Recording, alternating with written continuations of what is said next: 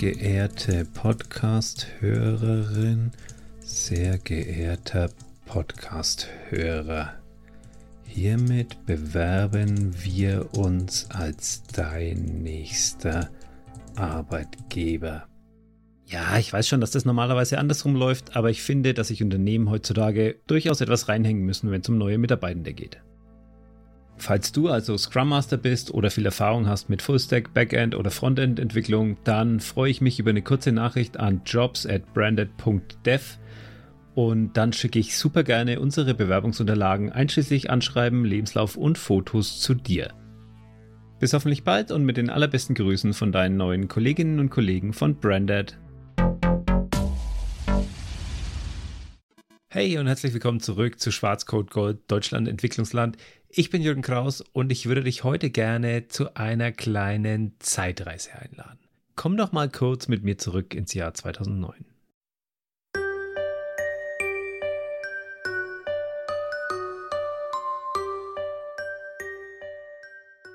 Also ich persönlich kann mich noch gut an Anfang 2009 erinnern. Das war nämlich äh, kurz bevor ich meine Frau geheiratet habe. Wir sind im März 2009 nach Vegas abgehauen, haben dort geheiratet und ich muss ganz ehrlich zugeben, mir war die Weltwirtschaft und was um mich herum passiert in dem Moment völlig egal. Ich habe überhaupt nicht mitbekommen, dass wir uns schon seit mehr als zwei Jahren im wirtschaftlichen Abschwung befinden, dass in den USA die Housing Bubble geplatzt ist und viele Leute obdachlos geworden sind, dass die Finanzwirtschaft im Grunde in den Abgrund gerissen wurde. Es, es haben Analysten haben ausgerechnet, dass 45 Prozent des globalen Wohlstands in dieser Zeit vernichtet wurde.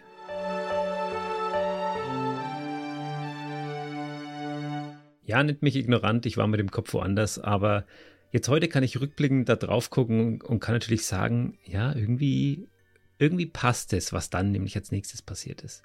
Denn mitten in dieser Great Recession, das ist so der Titel, den das Ganze bekommen hat in Anlehnung an The Great Depression, mitten in dieser Great Recession taucht plötzlich Satoshi Nakamoto auf der Bildfläche auf. Und Auftauchen auf der Bildfläche stimmt noch nicht mal, denn der Typ ist ein Phantom. Wir wissen bis heute nicht, wer es ist. Wir kennen nur sein Pseudonym Satoshi Nakamoto. Der aber generiert am 3. Januar 2009 den Genesis-Block, den weltweit ersten Bitcoin-Block. Es ist die Geburtsstunde von Bitcoin und auch so ein bisschen die Geburtsstunde von Kryptowährung allgemein, obwohl es natürlich vorher auch schon Überlegungen in die Richtung gab, Konzepte. Sogar die NSA hat in den 90ern ein Paper zum Thema Kryptowährung veröffentlicht. Aber Bitcoin ist doch der erste erfolgreiche Ansatz, der aus dieser Fadentheorie tatsächlich sowas ähnliches wie Praxis macht sowas ähnliches wie Praxis, ja, man konnte jetzt auch nicht sofort mit Bitcoin irgendwo bezahlen, aber es war zumindest das erste Mal, dass die Idee dieser demokratisierten freien Währung in irgendeiner Form praktisch anwendbar wurde. Satoshi Nakamoto hat es auch nicht bei einem Bitcoin belassen. Ähm, er hat am Anfang 1,1 Millionen Bitcoin generiert. Das hätte heute im November 2022 einen Gegenwert von ungefähr 20 Milliarden US-Dollar. Im Jahr 2009 war es aber erstmal relativ wertlos. Aber es blieb ja auch nicht dabei. Es wurden dann schnell von anderen Leuten auch weitere Bitcoin generiert. Wir stehen heute etwa bei 19,5 Millionen generierten Bitcoin. Und es ist insofern relevant, als dass die maximal mögliche Menge schon, äh, und das ist genau so im Protokoll verankert, die maximal mögliche Menge an Bitcoin liegt bei 21 Millionen. Wir sind also schon fast an der oberen Grenze dessen angelangt, was ja das Bitcoin-Netzwerk maximal an Währung hergibt. Warum hat Nakamoto das so festgelegt? Naja, er wollte vor allem der Inflation vorbeugen. Er wollte damit einen Gegenentwurf zu unserem klassischen Fiat-Geld, zu unserem Papiergeld machen. Im klassischen Finanzwesen ist es ja so, dass die Zentralbanken im Zweifelsfall Geld nachproduzieren können, damit natürlich äh, Einfluss auf die Wirtschaft ausüben. Es führt aber dazu, dass das Geld, das im Umlauf ist, insgesamt weniger wert wird. Das ist so das Prinzip der Inflation. Und dem wollte Nakamoto schon bei Design vorbeugen, indem er einfach die Geldmenge oben deckelt. Ist das mal der 21 Millionste Bitcoin generiert, dann können keine weiteren Bitcoin mehr generiert werden. Seit sich Nakamoto diese Gedanken gemacht hat und dann auch den Genesis-Blog äh, ins Internet entlassen hat, seitdem ist wahnsinnig viel passiert. Wir haben verschiedene Stufen der Adaption gesehen. Das ging sogar so weit, dass äh, El Salvador 2021 zum Beispiel den Bitcoin als offizielle Währung im Land eingeführt hat. Es gab, ich würde sagen, mehr als einen Run auf diese ähm, auf dieses Idealbild, auf diese Idee, auf dieses Konzept der staatlich nicht kontrollierten Währung. Und sehr, sehr früh haben einige technisch versierte Early Adopter haben sehr früh selbst da mitgemischt, haben selbst Bitcoin gemeint und äh, heute ist es aber längst aus dieser Nerd-Ecke entwachsen und es ist ein riesen Wirtschaftszweig entstanden, ein riesiges Ökosystem rund um Bitcoin und ganz viele andere kleinere Kryptowährungen drumherum.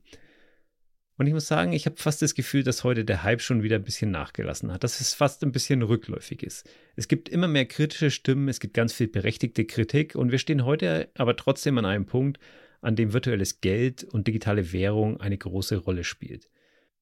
Das ist für mich Grund genug, die Frage zu stellen, hey, wo stehen wir eigentlich im Land, wenn es um Kryptowährung geht und vielleicht auch noch grundlegender, wenn es um Blockchain-Technologie geht? Wer im Internet unterwegs ist, der kommt nicht mehr dran vorbei. Wir haben in der Politik gesehen, hey, ähm, Kryptowährung ist irgendwie ein Thema, Blockchain ist irgendwie ein Thema. Wir haben die Kunstszene äh, beben sehen bei der Einführung von NFTs und es passiert einfach eine Menge rund um dieses Thema herum. Und um irgendwo einen Anfang zu finden, denn ich habe auch so das Gefühl, dass wir das wahrscheinlich gar nicht alles in diese eine Folge pressen können, aber um mal einen Anfang zu finden, habe ich mal wieder meinen Kollegen Uli Fifaus gefragt, mir mal so ein bisschen die Basics von Blockchain und Kryptowährung zu erklären. Okay, Uli, wie viel Kryptowährung besitzt du? Ähm, keine mehr. Ich hatte mal, als Bitcoin rausgekommen sind, habe ich mich damit beschäftigt gehabt und ein bisschen auf dem Rechner gemeint, aber damals hatte ich auch noch andere Sachen, die ich machen musste. Äh, das ist dann wieder runtergeflogen und damals gab es auch noch keinerlei Möglichkeit, das in irgendwas umzutauschen oder dass es in irgendeiner Weise einen Wert hätte. Ähm, das war mehr aus Spielerei mit dieser ähm, Technologie. Weißt du noch, wann du zum ersten Mal davon erfahren hast oder davon gehört hast? Hm, Jahreszahl könnte ich jetzt nicht mehr sagen. Das ist auf jeden Fall schon einige Zeit her und damals kam das dann gerade so auf, dass da gab es noch nicht die ganzen Blockchains, sondern eigentlich nur Bitcoin. Und ähm, hat mich vor allem technologisch äh, fasziniert, weil ähm, dieses Konsensverfahren, was da ähm, eingeführt wurde, einfach sehr spannend war, um dieses Problem zu lösen. Ähm, wir haben verschiedene dezentrale Systeme, die sich daran beteiligen und trotzdem können sich alle darauf einigen, wie es weitergeht. Kannst du mir technisch das so erklären, dass, also man sagt im Internet immer, explain it like I'm five. Ähm, mhm. kann, kannst du es technisch so erklären, dass man es wirklich, äh, wirklich kapiert, was da passiert? Mm, ich kann es versuchen ähm, gibt da verschiedene Ebenen, die man betrachten kann. Im Endeffekt ist es so, dass wir ein ähm, im Endeffekt ein Kassenbuch führen, in dem drin steht, äh, was passiert. Also wer wem was überwiesen hat zum Beispiel oder äh, wem welche Dinge gehören. Und ähm, der zweite Teil davon ist, dass es eben ein System gibt, ähm, wie man sich einigt, was da eingetragen wird. Weil es darf jetzt natürlich nicht jeder einfach irgendwas da reinschreiben und behaupten, ja, jetzt gehören mir 50 Milliarden, das ist doch ganz toll. Ähm, sondern es gibt quasi ein System, wie sich die Teilnehmer an diesem ganzen äh, Netzwerk darauf einigen, wie es weitergeht. Also was da reinkommt und was nicht. Und ähm, das ist eben sehr, sehr spannend, weil ähm, normalerweise hat man ja bei einer Bank zum Beispiel einfach, da ist halt die Bank und die Bank sagt, so ist es halt und fertig.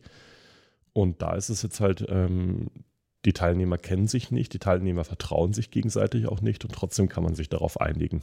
Und das ist eben das Spürende daran. Also ist es, ja, im Prinzip kann ich dem folgen, aber ich verstehe immer noch nicht so ganz, warum, warum funktioniert das so? Warum, mhm. ist, warum ist es am Ende des Tages sicher, obwohl ich nicht weiß, wer noch mit in diesem Netzwerk steckt, mhm. obwohl ich die anderen, die Geld besitzen, nicht kenne, obwohl keine Zentrale aufpasst, äh, dass nur eine bestimmte Menge Geld im Umlauf ist. Warum funktioniert das? Mhm. Ähm, es gibt verschiedene Konsensverfahren. Das klassische ist so dieses Proof of Work. Das können wir kurz uns anschauen. Ähm, Im Endeffekt ist es so, dass man, um mitentscheiden zu können, was in dem nächsten, also in dieses Buch eingetragen wird, äh, was passiert, wer wem was überwiesen hat, muss man nachweisen, dass man eine gewisse Arbeit erledigt hat. Und dadurch, dass man dort Arbeit reinstecken muss und das ja auch immer Geld kostet, also ich brauche die Hardware dafür, ich muss die Stromrechnung bezahlen, ich muss da Zeit investieren und kann währenddessen mit der Hardware nichts anderes machen, wird quasi sichergestellt, dass ähm, da nur sinnvolle Dinge eingetragen werden.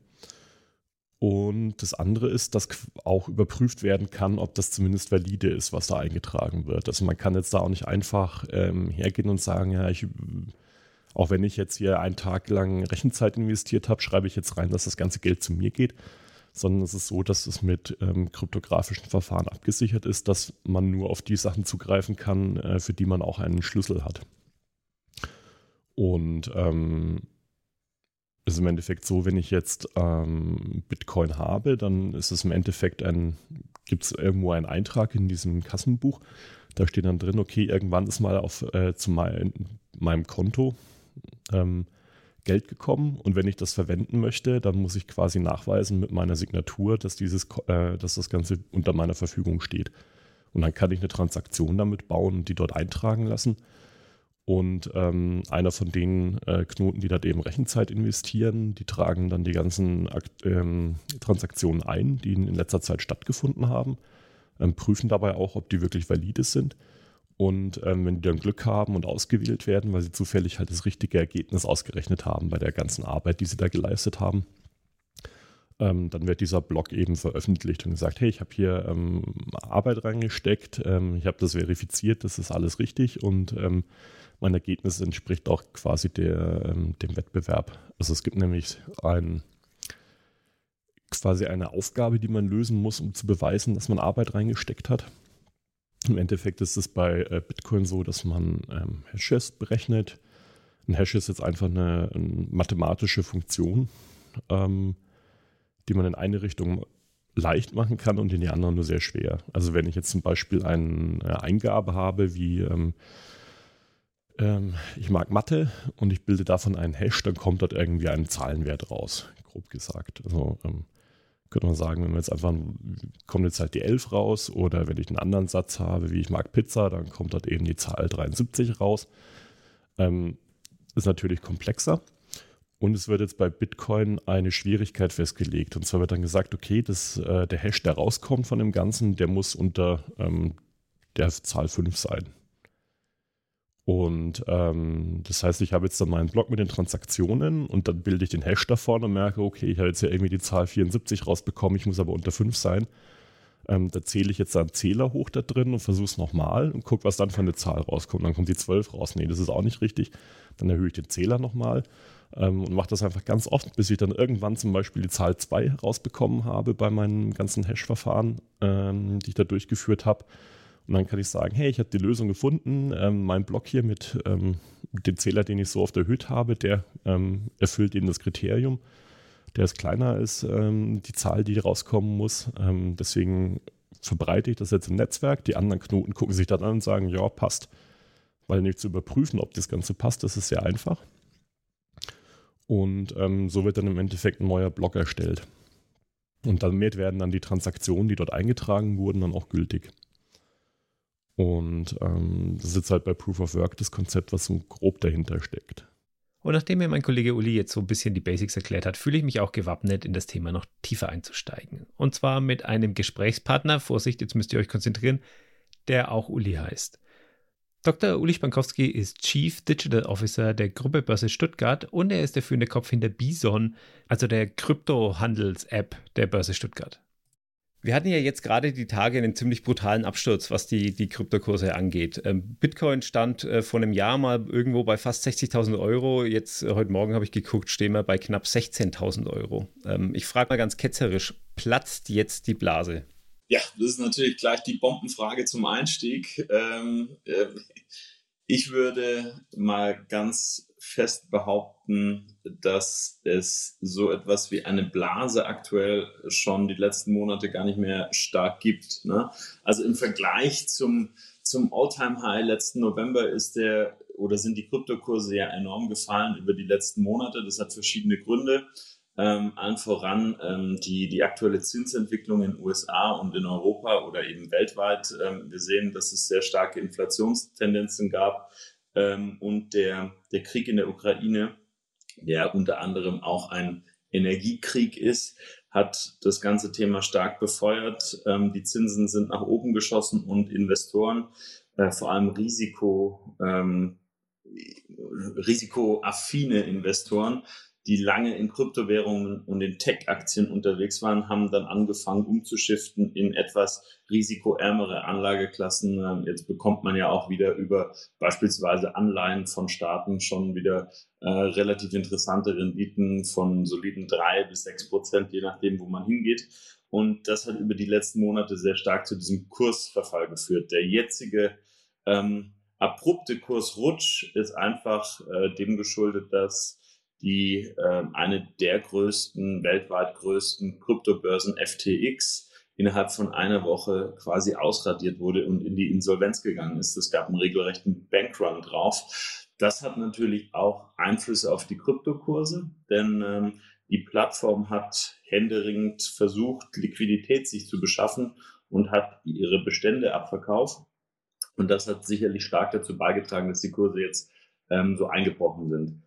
Eine Blase sehe ich allerdings nicht und ich bin auch gar nicht so sehr pessimistisch, dass, ähm, dass das jetzt noch weitergehen wird und, und noch stärker abrutschen wird. Also wir, wir haben so etwas wie eine Bodenbildung aus meiner Sicht schon die letzten äh, Wochen bis Monate erreicht und hatten eigentlich gerade wieder so einen leichten Ansatz, dass die Kurse wieder nach oben gegangen sind die letzten Wochen. Ähm, und dann kam jetzt halt dieser FTX-Fall. Das war sehr unschön. Ja. Der Fall FTX, ähm, der, ja, den kann ich noch gar nicht abschließend beurteilen. Da ist gerade noch sehr, sehr viel im Gange. Aber es ist wohl so, dass letzte Woche, also Anfang November 2022, hat FTX Konkurs angemeldet. Das ähm, ist eine große Kryptobörse auf den Bahamas. Und ähm, dem war vorausgegangen, dass sie schon lange nach Kapitalgebern suchen, nach neuen Kapitalgebern. Also da hat es schon irgendwie Rettungsversuche von einem Konkurrenz, äh, von einer Konkurrenzbörse gegeben. Und ähm, jetzt hat der, der maßgebliche Kopf dahinter, Bankman Fried, hat ähm, versucht, jetzt neues Kapital aufzutreiben, ist damit wohl gescheitert. Und daraufhin haben dann sehr viele Kundinnen und Kunden ihre, die Konten aufgelöst und ihr, ihr Kryptovermögen abgehoben.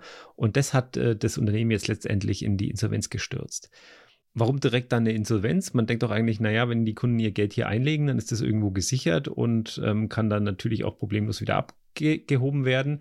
Aber hier, und das ist jetzt ein bisschen dünnes Eis, weil die Untersuchungen tatsächlich aktuell noch laufen. Aber hier ist äh, einerseits Misswirtschaft betrieben worden. Hier ähm, ist auch die Rede von einem Hack, bei dem eine Milliarde Dollar abhandengekommen sein soll. Also hier sind Gelder äh, abgeflossen, wo noch nicht ganz klar ist, äh, wo die denn hingegangen sind. Und deswegen ist dieses ganze System FTX am Ende kollabiert.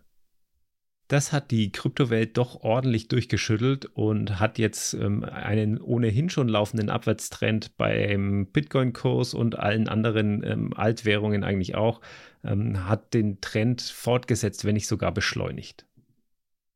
Trotzdem klingt das, was Uli Spankowski hier sagt, eigentlich relativ positiv. Also in der langen Frist blicke ich insbesondere positiv, denn wenn du dir mal anschaust, wie sich Krypto und wie sich Bitcoin über die letzten Jahre seit der Entstehung entwickelt hat, sind wir nach wie vor noch ähm, Tausende von Prozent im Plus. Ja, es ist, es ist tatsächlich so. Also im Januar äh, 2014 waren wir ungefähr ähm, bei einem Stand von, bei der Marktkapitalisierung von, von, von 10 Milliarden und äh, jetzt sind wir immer noch beim, beim, ja, einer, einer Billion sozusagen an, an Marktkapitalisierung, ja. Ähm, also insofern, wenn man sich den, den langfristigen Trend anschaut hier, ähm, das ist nach wie vor aufwärtsgehend und es ist absolut typisch für Krypto, dass du immer wieder diese starke Volatilität und diese Einbrüche und dann auch wieder ähm, starken Kurszuwächse hast. Ja, diese Volatilität ist natürlich auch so ein großer Vorwurf, wenn man es jetzt mal ähm, aus, aus Sicht von einem Anleger vielleicht betrachtet. Ne? Siehst du, siehst du Kryptowährungen, ähm, gerne auch mit, mit Fokus auf Deutschland, ähm, siehst du das schon äh, on par mit anderen Anlageformen wie Gold, wie ETF, wie Aktien, vielleicht auch wie Immobilien? Oder gibt es da noch irgendwie einen, ich weiß nicht, einen Meilenstein, den wir noch erreichen müssten, ähm, damit man das wirklich auch ähm, ja, als valide Anlage empfehlen kann? Ja, also äh, empfehlen weiß ich nicht. Ähm, es gibt in der, der sag ich mal, Investitions, im Investitionsumfeld eine goldene Regel und die heißt Diversifikation. So, und äh, dadurch, dass ich eben sehr viele verschiedene Anlageklassen äh, in mein Investmentportfolio reinnehme, habe ich einfach diesen Diversifikationseffekt. Wenn es einmal schlecht im Gold läuft, dann kann ich im Wertpapierbereich vielleicht ähm, was machen und andersrum. Und ähm, es ist schon wirklich schon seit zwei, drei Jahren so, dass äh, sehr stark in diese Anlageklasse ähm, Kryptowährungen auch äh, bei institutionellen reingepusht wird. Und aus meiner Sicht macht es absolut Sinn, Kryptowährungen als Teil des Diversifikationsprozesses in sein Portfolio zu integrieren. Jetzt kann man sich natürlich überlegen, welche Risikobereitschaft man hat und kann dann sagen, irgendwie man geht nur von ein, zwei, drei Prozent äh, im Portfolio mit Kryptowährungen aus oder man hätte es gerne ein bisschen riskanter und geht halt irgendwie auch mal über 10 Prozent. Ja, aber das ist jedem ja individuell selbst überlassen, wie viel er der Anlageklasse Kryptowährung auch zutraut. Ähm, was wir sehen, dass im äh, Privatanlegerbereich als auch im institutionellen Bereich die Anlageklasse Krypto in den letzten drei Jahren enorm gewachsen ist. Das sieht man auch beispielsweise an der Anzahl an, ähm, an klassischen in Anführungszeichen klassischen Finanzprodukten, ETPs, ETNs, also ähm, klassische Finanzderivate, äh, Exchange Traded Products, die als Basis Kryptowährungen haben und sozusagen den Wert dieser Kryptowährungen nachbilden, die man ganz normal über eine, eine Bank oder einen anderen Orderflow Provider kaufen kann. Ja, und die Anzahl ist in den letzten Jahren enorm stark nach oben gegangen. Siehst du, siehst du einen, also ich meine, das ist jetzt, ich, ich verstehe von, von Börse und von, von Anlagen ähm, nicht wahnsinnig viel. Ähm, ich bin selbst in Krypto investiert, ich bin aber auch in Aktien, in ETFs. Ähm, also ich bin, bin sehr divers aufgestellt, aber so mit einem, mit einem wirklich einem, einem Hobbyistenansatz maximal. Ähm, siehst du einen großen Zusammenhang zwischen zwischen der Bewegung von, äh, von der Krypto als Anlage und anderen Anlageformen? Denn wir sind ja in den letzten Monaten in allen anderen Bereichen, ging es ja auch nach unten. Ähm, ja, ich hatte es vorher schon ganz kurz angesprochen. Also erstmal Glückwunsch, du machst ja dann schon alles richtig. Ähm, im, Im Diversifikationsgedanke ist sowas genau richtig zu sagen, man geht eigentlich in die verschiedensten Assetklassen rein. Jetzt gab es ja lange den Spruch oder die Aussage, Kryptowährungen sind komplett unkorreliert mit dem Markt ja, also mit dem klassischen Wertpapier- und Aktien, Aktienmarkt.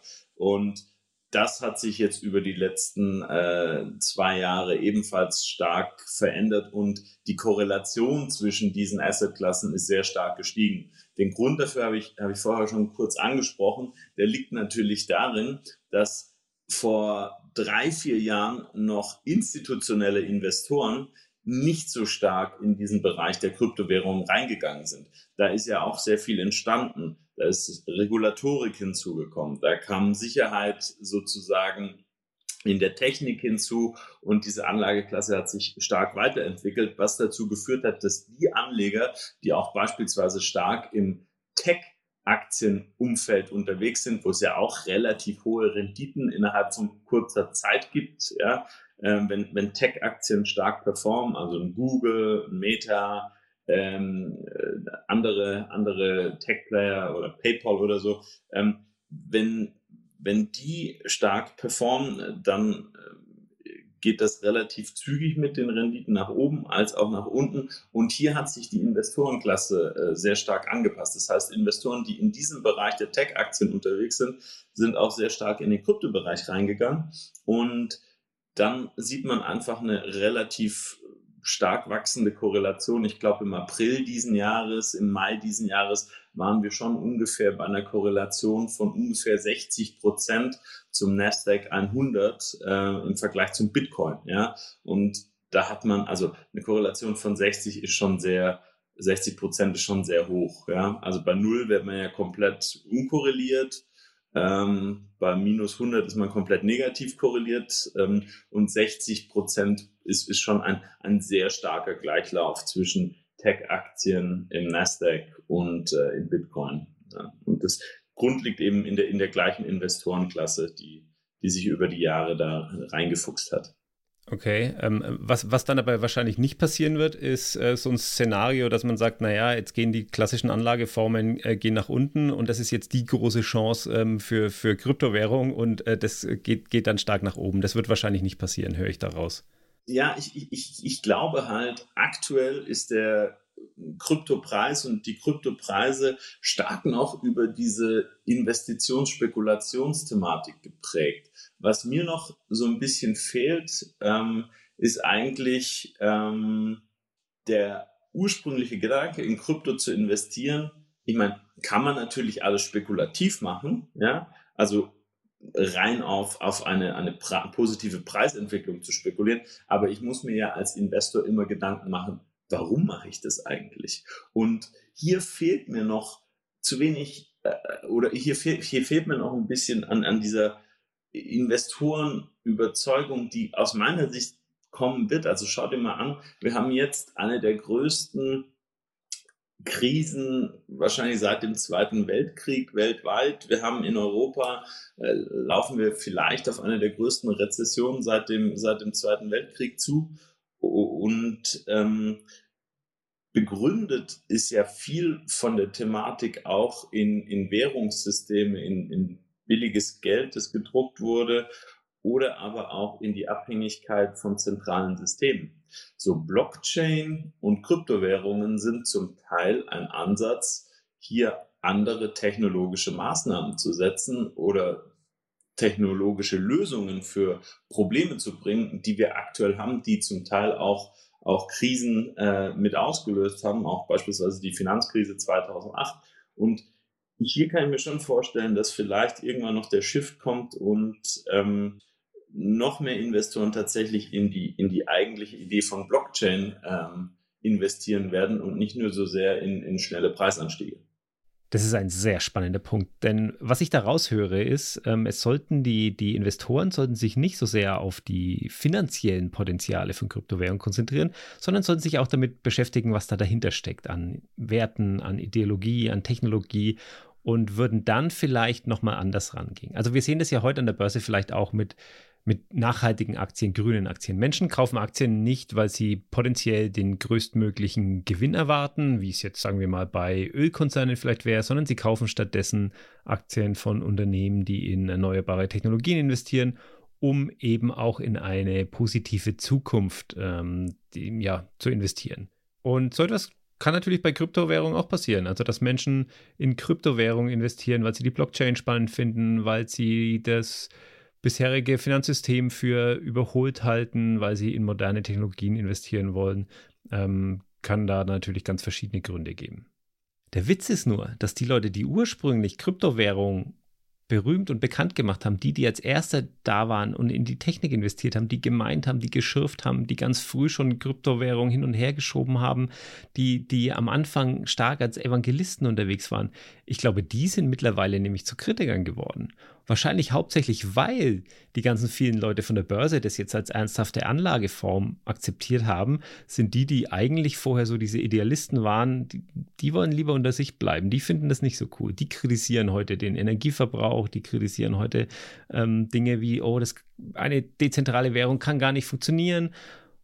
Witzig also, dass Uli jetzt sagt, hier, ähm, die Anleger müssten mehr von der Technik verstehen. Das habe ich jetzt natürlich frei, frei zusammengefasst. Also ich, ich, ich glaube, dass man differenzieren muss zwischen dieser ideologischen Ansichtsweise Bitcoin, ja, und es gibt ja nicht nur Bitcoin, sondern es gibt ja auch viele andere Kryptowährungen mit ganz anderen Ideen und Ansatzpunkten, wie beispielsweise Ethereum mit den, mit den Smart Contracts, soll ein ganz anderes Problem lösen, als ein, ein Payment-System zu schaffen. So. Und ich glaube, hier muss man sehr stark differenzieren und abschichten, welche Personen aus welchen Gründen oder welche Investoren aus welchen Gründen eigentlich in das Thema reingegangen sind.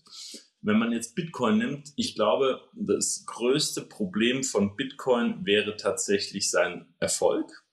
Denn ähm, wenn wir so weit kommen würden, dass das Bitcoin sich global, und ich meine wirklich global, vor allem in den, in den westlichen, ähm, in der westlichen Hemisphäre USA, Europa oder auch viele fortschrittliche asiatische Staaten sich als, als Währung etablieren würde, dann habe ich ja folgendes Problem als Staat. Ich verliere komplett meine Geld, äh, mein, mein, mein, mein Geldmarktmonopol und meine Möglichkeit, geldpolitisch zu intervenieren und zu agieren und Politik zu betreiben, Handelspolitik, ähm, Wachstumspolitik.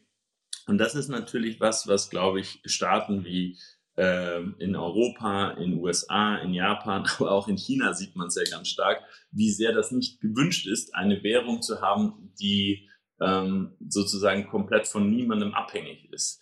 Deswegen, je erfolgreicher Bitcoin wird, umso größer ist die Wahrscheinlichkeit für mich, dass das ähm, dass wahrscheinlich Maßnahmen kommen von, von solchen Staaten, die dann dagegen ähm, ähm, versuchen zu arbeiten. Auf der anderen Seite ist Bitcoin für viele kleinere Staaten, die keine stabile Währung haben, El Salvador beispielsweise, viele zentralafrikanische Staaten, ähm, ein, ein, eine, eine super Möglichkeit, unabhängig zu werden vom internationalen Währungsfonds, vom Dollar und sich selber die Möglichkeit zu geben, ihre eigene Politik zu betreiben, auf Basis natürlich einer also man gibt die, die Währungshoheit auf, aber die hatte man vorher sowieso nicht, sondern man hing komplett an der Abhängigkeit zum US-Dollar.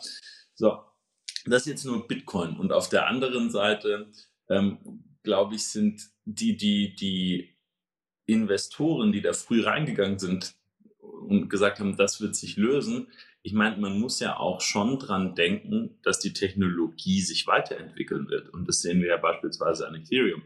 Also das Thema mit ähm, dem Energieverbrauch beispielsweise. Es war eine, also Bitcoin per se ist eine tolle Idee, aber jede tolle Idee ist nicht bis zum Tausendsten äh, durchdacht und hat eben kleine Schwächen. Ja, und es ist aber auch nicht so, dass wir Bitcoin jetzt so, wie es aktuell besteht, in den nächsten 20 Jahren noch sehen oder haben werden. Also jetzt mal unabhängig von der Frage, ob es noch da sein wird oder nicht. Aber das ist ja eine Technologie, die sich permanent weiterentwickelt. Da sitzen ja weltweit die schlauesten Köpfe mit dran und versuchen, wie kann ich diese Open Source Technologie weiterentwickeln und wie kann ich die besser machen? Und wenn eben der Energieverbrauch ein wahnsinnig großes Problem ist, ja, dann muss ich dieses Problem lösen. Und äh, bei Bitcoin ist ja der Fall, dass man das versucht hat, dann über das Lightning-Netzwerk zu lösen, ähm, dass man eben parallel Transaktionen ähm, äh, fahren kann, die man ähm,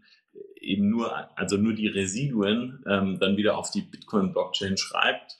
Und ähm, da sieht man eben, dass sich die, die, die Menschen Gedanken machen, wie kann ich das System verbessern. Das gleiche ist bei Ethereum. Der um die Umstellung von Proof of Work auf Proof of Stake. Ähm, da wird jetzt ähm, nur noch die Hälfte der Energie äh, verwendet, ähm, wie vor September. Ja, also es ist schon, äh, es ist schon so, dass da die Entwicklung weitergeht und ich glaube, die, die größten Befürworter früher und die größten Kritiker das würde ich äh, bei Bitcoin insbesondere so sehen. Die größten Befürworter waren ja welche, die keine staatliche Hoheit und keine kein, keine, keine Trusted Parties haben wollen. Und hier würde ich wirklich sagen, ähm, ich glaube nicht, dass das funktionieren kann. Ich glaube nicht, dass wir in einer Welt mit staatlichen Souveränitäten, ähm, wie wir sie eben nun mal haben, leben, dass ein Bezahlsystem oder ein, ein, ein Geldsystem existieren wird, von dem keiner abhängig ist. Da ist der Einfluss, der politische Einfluss von, von Staaten einfach viel zu groß, weil sie dadurch viel zu sehr ähm, Dinge aufgeben würden. Deswegen aus meiner Sicht hätte das noch nie ähm, funktioniert. Das war auch immer so das Thema, niemand interessiert sich für, für Bitcoin, habe ich immer 2016, 2017 gesagt, weil es nicht einfach zugänglich ist, weil es viel zu komplex ist, weil die Regulatorik fehlt, weil große Institutionelle damit nicht umgehen können und wollen, wenn die Regulatorik nicht da ist. Also muss sich eben Dinge verändern. Und ähm, diese Bewegung hat man jetzt über die letzten Jahre aber gesehen. Jetzt so langsam mal zum Abschluss äh, rund um das Thema Bitcoin. Es geht dann auch noch um andere Themen versprochen. Aber Bitcoin steht da, wo er heute steht, weil er natürlich auch vieles richtig gemacht hat. Bitcoin ist der Standard in Sachen Kryptowährung. Aber Bitcoin muss sich natürlich auch, klar, weil viel Aufmerksamkeit darauf liegt, aber Bitcoin muss sich auch Vorwürfe gefallen lassen. Und ich glaube, die fallen so gut wie immer in eine von drei Kategorien.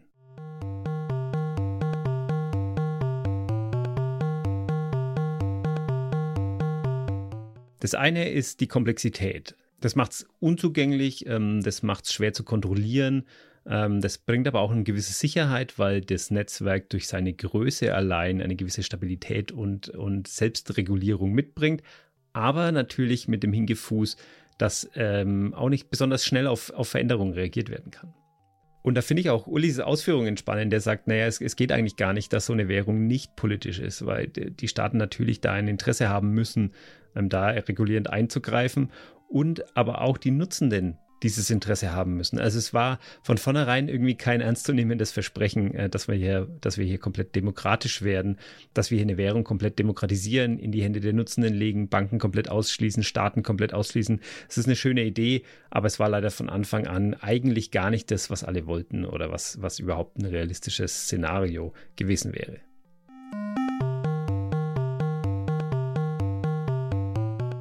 Vorwurf Nummer zwei, Bitcoin ist nur was für Kriminelle, weil anonym.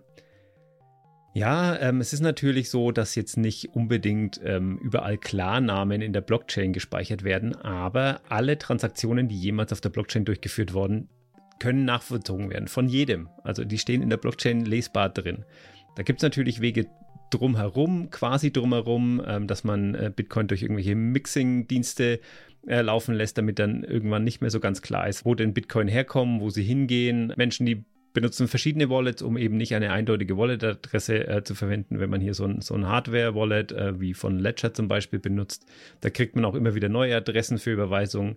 Also ähm, den Punkt, Bitcoin ist nur was für Kriminelle, kann ich so an der Stelle äh, leider überhaupt nicht gelten lassen.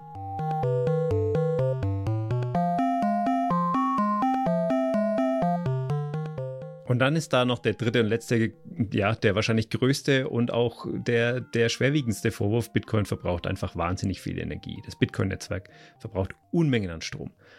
Und den kann man auch nicht einfach vom Tisch wischen. Und ja, das kann eine Lösung sein, dass man die, dass man das Verfahren, dass man das Kryptoverfahren weiterentwickelt, ähm, wie es zum Beispiel auch Ethereum zeigt, dass man nicht unbedingt Rechenleistung als Gegenwert nehmen muss, sondern vielleicht Speicherplatz oder andere Dinge, dass man einen anderen Proof verwendet und so den Strombedarf senkt. Das könnte ein Weg sein. Halte ich für schwer umsetzbar, weil das Netzwerk einfach so groß ist, dass solche essentiellen Änderungen ähm, ganz schwer umzusetzen sind. Das realistischere Szenario für mich ist, dass wir irgendwie den Weg finden, das äh, verstärkt oder vielleicht sogar irgendwann mal ausschließlich mit grünen Energiequellen zu realisieren. Also, dass wir Abwärme von Fabriken zur Stromerzeugung nutzen, Solarenergie, Windenergie, Gezeitenkraftwerke, whatever. Aber auch dann gilt natürlich der Punkt, ja, wir könnten die Energie vielleicht für was anderes auch verwenden. Ne? Ähm, aber solange Stromnetze eben nicht so gebaut sind, dass wir Energie beliebig auf der Welt umherschieben können, könnte es sein, dass wir an, an Orten, wo relativ viel Strom problemlos grün erzeugt werden kann, dass wir dort vielleicht auch ähm, ja, das Mining platzieren. Sowas kann ich mir auf jeden Fall vorstellen. Die andere Zukunftsaussicht ist, dass Bitcoin einfach ähm, es nicht schaffen wird und irgendwann sang- und klanglos verschwinden wird, weil es einfach bessere, modernere, neuere stromsparendere Verfahren äh, gibt, weil es andere Währungen gibt, die das irgendwie besser lösen. Und äh, Uli sagt ja auch, ja, natürlich muss sich sowas weiterentwickeln. Man kann nicht von vornherein im ersten Wurf alles richtig machen. Bitcoin ist die erste relevante Kryptowährung. Vorher gab es so etwas nicht. Es gab keine Erfahrungen in, in, dem, in dem Ausmaß, äh, sondern nur theoretische Überlegungen. Also es ist natürlich und naheliegend, dass Bitcoin irgendwann ähm, den, den Staffelstab weitergibt an eine andere Währung, die mit vielleicht den gleichen Ansätzen, den gleichen Versprechen, den gleichen Gedanken im Hintergrund ähm, einhergeht, aber die einfach Dinge besser und, und sparender und schonender löst.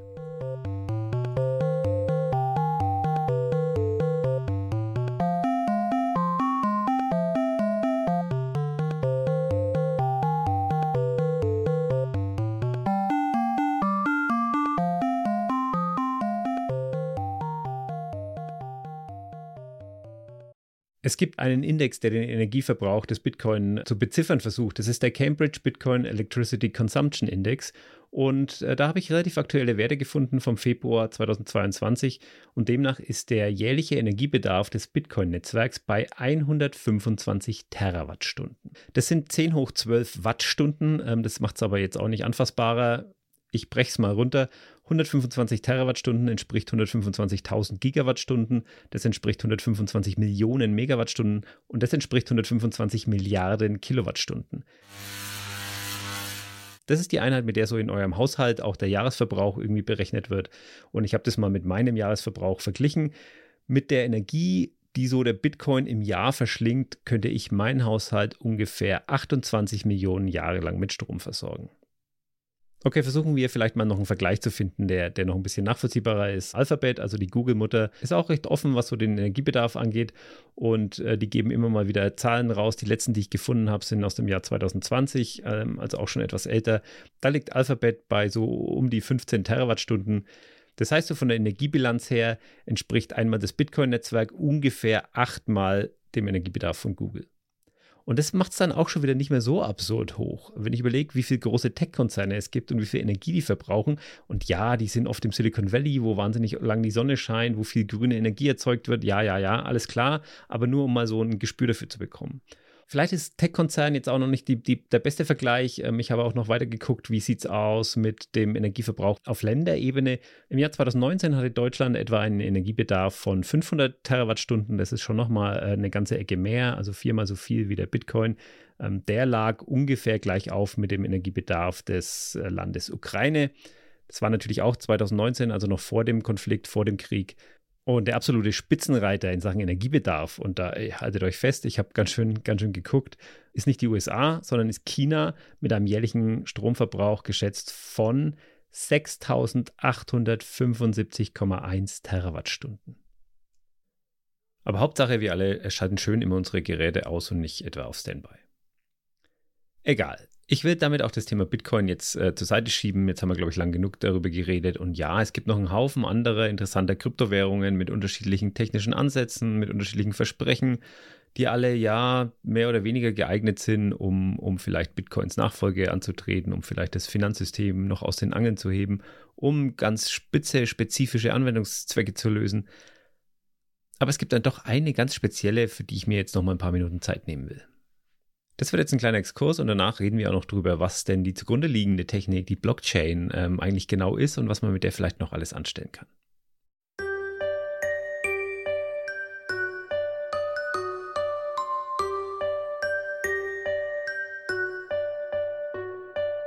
WorldCoin, that startup with the orb, is here. They announced today that they raised $25 million from some big names in venture capital. They snagged a $1 billion valuation. And while everyone was in a tizzy, they were around the world getting 130,000 people to look into the orb, have their eyeballs scanned in return for crypto payments. It's a crypto twist on universal basic in- income or something resembling it. Okay, Moment mal. Was hat ein Orb und äh, Iris-Scannen mit Kryptowährung zu tun? Und was, was ist eigentlich WorldCoin?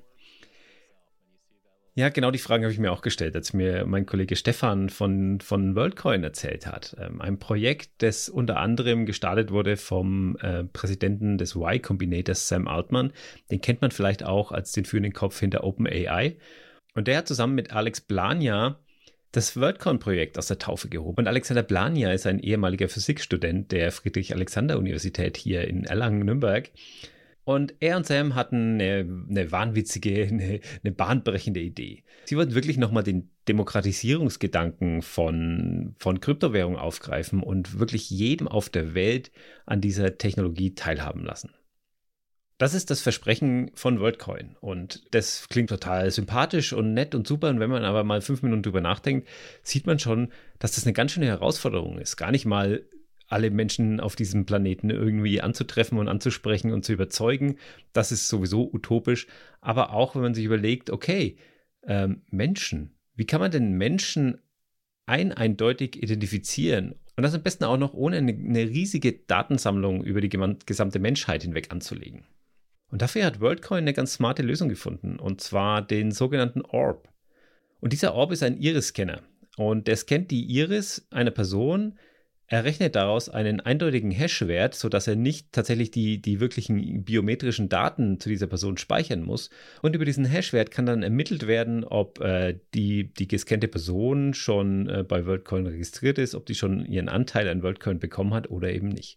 So ist eine eindeutige Zuordnung zur Personen möglich, ohne aber eine Datenbank über alle Personen auf dieser Welt anlegen zu müssen. Und das ist schon mal ein ziemlich geiler Ansatz. Und um das Projekt zum Fliegen zu bringen, haben die viel Investorengeld eingesammelt. Wir haben es gerade in dem Beitrag von Coindesk äh, gehört. Also viel Investorengeld, das dann zum Teil ähm, natürlich für die Entwicklung verwendet wird, zum Teil aber dann auch an die Teilnehmerinnen und Teilnehmer ausgeschüttet wird die so an, diesen, an dieser weltumspannenden Kryptowährung, an diesem Kryptowährungsprojekt teilhaben können. Und das ist eine verrückte Idee, das ist total abgefahren und abgedreht und man, man kann sich gut vorstellen, dass sowas eigentlich im, im Rohr krepiert, bevor es überhaupt losgeht. Aber also einmal sind die Köpfe dahinter natürlich äh, keine Nobodies. Ähm, Alex Plania ist jetzt vorher vielleicht nicht so groß in Erscheinung getreten, aber Sam Altman ist jetzt einer, ähm, dem ich durchaus zutraue, ein Technologieprojekt zum Fliegen zu bringen. Und es ist auch schon einiges an Geld und Entwicklung reingeflossen und dieses Projekt schaut sehr, sehr interessant aus und entwickelt sich auch über die Jahre immer weiter.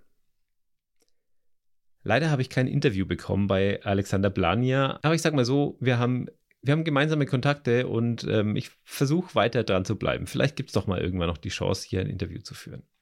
Ich werde dieses Projekt auf jeden Fall gespannt mitverfolgen, einfach weil eine metallische Kugel mit einem Scanner das ist einfach Science Fiction at its best. Also schon allein das würde ich gerne miterleben. Ähm, es gibt auch eine Weltkarte, wo gerade Orbs unterwegs sind und der Plan ist im nächsten Jahr ganz viele zusätzliche Orbs ähm, zu produzieren, die dann mit Orb-Operatoren auf der ganzen Welt durch die Gegend reisen und, und Leute scannen. Interessant ist auch, Produktion und Entwicklung passiert in, in großen Teilen auch hier in, in Deutschland, in Erlangen und Berlin weil es anders als in, im Silicon Valley zum Beispiel ähm, hier noch Fachkräfte für sowas gibt. Und wenn ich mir überlege, mit welchen sensiblen Daten so ein Ob später in, in Berührung kommt, dann wird auch ganz schnell klar, warum die Verantwortlichen die Produktion ganz genau im Auge behalten wollen, ganz streng kontrollieren wollen und äh, gar nicht darüber nachdenken, die vielleicht irgendwo ins Ausland äh, zu verlagern. So ein Projekt steht und fällt mit dem Vertrauen, ähm, das die Leute in die Technologie haben, aber vor allem auch in die Menschen hinter der Technologie, weil ich kann es nicht beurteilen, ob die Technik, ob das funktioniert, ob das sicher ist, ob das vertrauenswürdig ist, aber ich kann zumindest ein Stück weit einschätzen, ob ich der Person dahinter vertrauen will oder nicht. Und ohne dieses Vertrauen, und das ist, glaube ich, auch so eine allgemeine Wahrheit, die wir auf ganz Krypto, ähm, aber auch auf das Finanzsystem als solches ausweiten können. Ähm, es geht nur mit Vertrauen. Und am klassischen Finanzsystem vertrauen wir den Banken, vertrauen wir dem Staat, der vielleicht ähm, den, die, die schützende Hand über so eine Bank am Ende des Tages hält. Aber was passiert, wenn so eine Bank die Grätsche macht, haben wir jetzt ja in der Vergangenheit auch schon oft genug gesehen. Bei Krypto vertraue ich mehr in die Technologie und mehr in den, in den Prozess und in die, die und darin, dass die Gemeinschaft von vielen Kryptowährungsnutzern auch die richtigen Entscheidungen trifft. Also ich vertraue an anderer Stelle in, in andere Dinge und aber ohne Vertrauen geht es nicht. Und es gilt natürlich nicht nur für WorldCoin die Sache mit dem Vertrauen, äh, das gilt für alle Kryptowährungen und wie gesagt auch für Fiat-Währungen. Aber um das Thema WorldCoin noch zu einem Ende zu bringen, ich beobachte das Projekt für diesen Podcast schon jetzt seit einigen Monaten und selbst in dieser kurzen Zeitspanne habe ich festgestellt, dass sich der Fokus verändert hat. Wenn ich heute auf die Webseite schaue, worldcoin.org, dann steht da was von Privacy Preserving Proof of Personhood Protocol. Man verzeihe mir meine fränkische Aussprache von diesem äh, schwierigen, schwierigen Begriff. Also auf der ganzen Startseite steht nicht einmal das Wort Krypto oder Kryptowährung.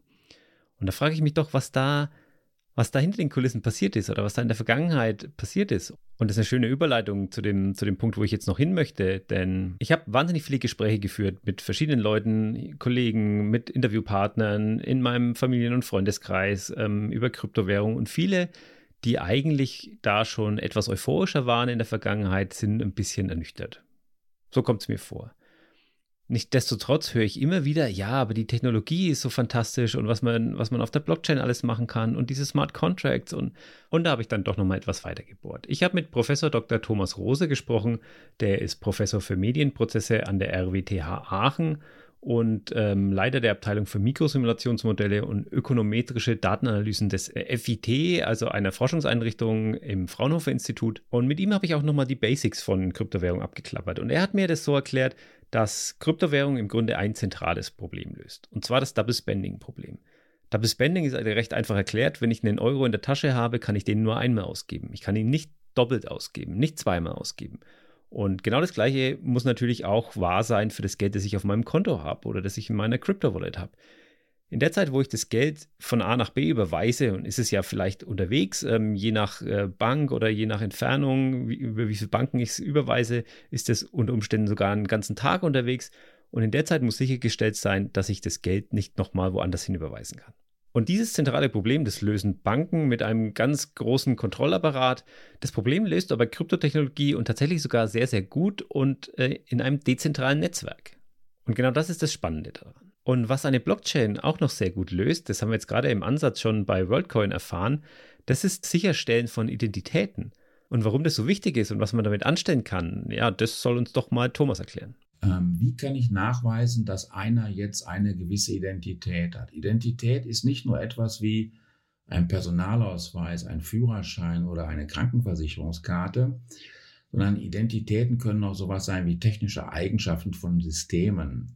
Also zum Beispiel, welche Software habe ich jetzt gerade auf einer Steuerungs, ähm, auf einer Steuerungssoftware von einer von einer Motorsteuerung zum Beispiel. Ja, das sind ja auch Identitäten, die diese Software da drauf hat. Und hier muss ich natürlich auch nachweisen, dass diese Identität nicht zweimal vergeben werden kann oder nicht gefälscht werden kann. Also dieses Double Spending ist, ist eigentlich nur ein technisches äh, Mittel, um zu vermeiden, dass Informationen nicht gefälscht werden können. Und dieses Nicht-Fälschen einer Information, das habe ich bei Identitäten. Das habe ich bei dem Nachweis von korrekten Produktionsketten. Also eigentlich ist dieses Double Spending nur ein technisches Element, um sicherzustellen, dass die Information nicht gefälscht werden kann. Und das macht gerade diese, diese Technologie heute für viele Anwendungen außerhalb der Kryptowährung sehr, sehr interessant. Ja, also Identitätsmanagement habe ich gerade schon gebracht. Das ist natürlich auf der einen Seite so etwas wie, ich sag mal, Führerscheine, Personalausweise. Das sind Identitäten, die sind uns geläufig. Dann gibt es aber auch so Identitäten wie, dass zum Beispiel ein Wartungstechniker eine Qualifizierung hat, einen bestimmten Fahrstuhltyp zu warten. Und äh, diese Identität kann natürlich ablaufen mache ich so etwas über so normale äh, Plastikkarten, die wir kennen, wo die ganzen Identitäten mit sichergestellt werden, dann kann ich ja praktisch nicht feststellen, welche Identität abgelaufen ist. Ja, weil wer guckt schon drauf, was wirklich das Ablaufdatum von so einer Karte ist.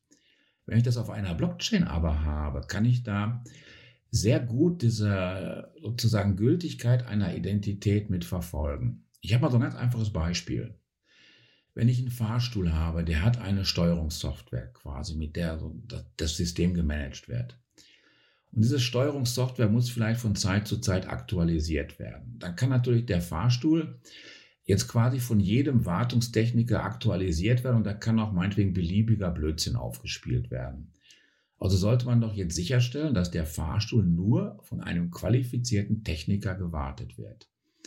Und das kann man dann darüber kontrollieren, dass der Fahrstuhl quasi über einen Schaltkasten nur jemanden den Zugang erlaubt, der wirklich diese gültige Qualifizierung hat. Und wenn er diese gültige Qualifizierung hat, dann darf halt dieser Wartungstechniker den Schaltkasten öffnen, darf sich damit verbinden und darf eine neue Version drauf spielen.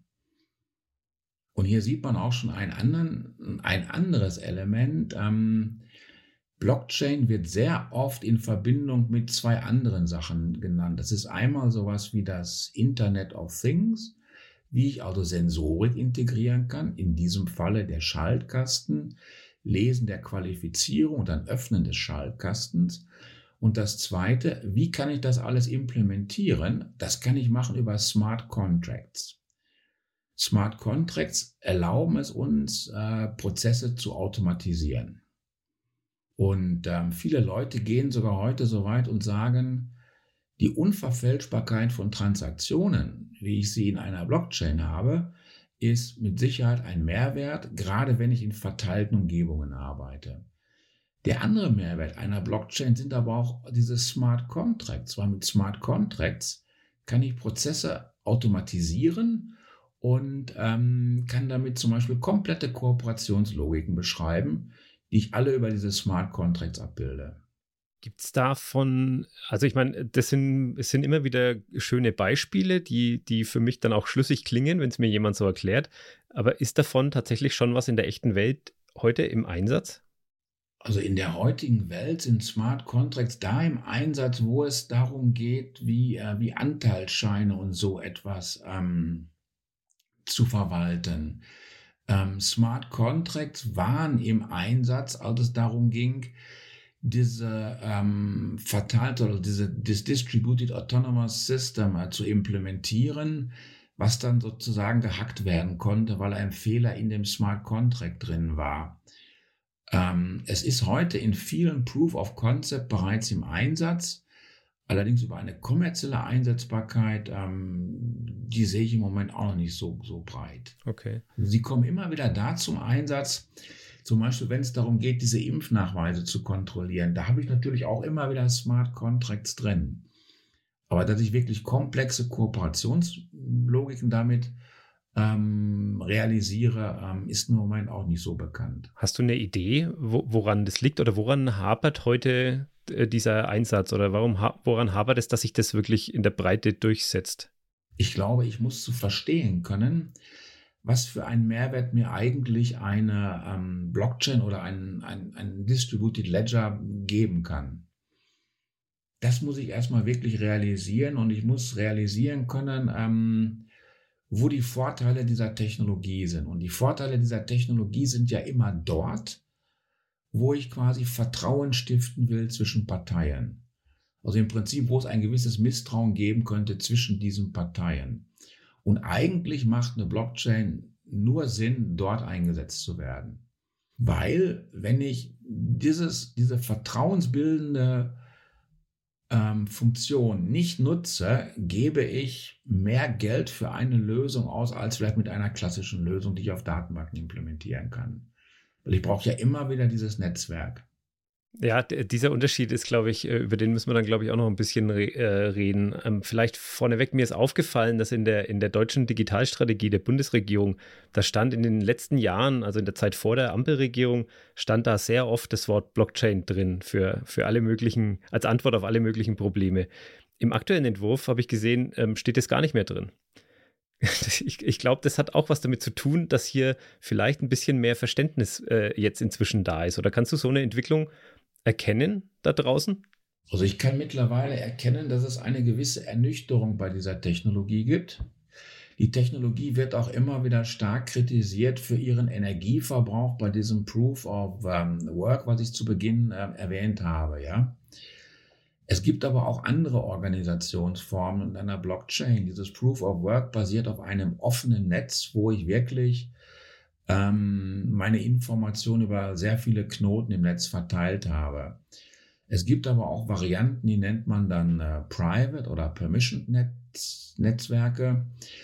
Das sind dann geschlossene User oder geschlossene Benutzergruppen, die sich, ähm, die gemeinsam eine Blockchain, die über verschiedene Knoten verteilt sind, betreiben. Und ähm, dort habe ich zum Beispiel nicht dieses Problem, dass ich mit diesem Proof of Work Unmengen an Energie vielleicht verschwende, sondern da kann ich andere Konsensverfahren einsetzen. Und ähm, wenn man mal heute in der Logistik oder so guckt, wo wirklich Blockchain schon eingesetzt wird, dann sieht man, das sind eigentlich alles private Blockchains, die in einem ähm, Netzwerk von kooperierenden Parteien betrieben werden. Also der praktische Betrieb einer Blockchain ist heute eigentlich ähm, die private Variante.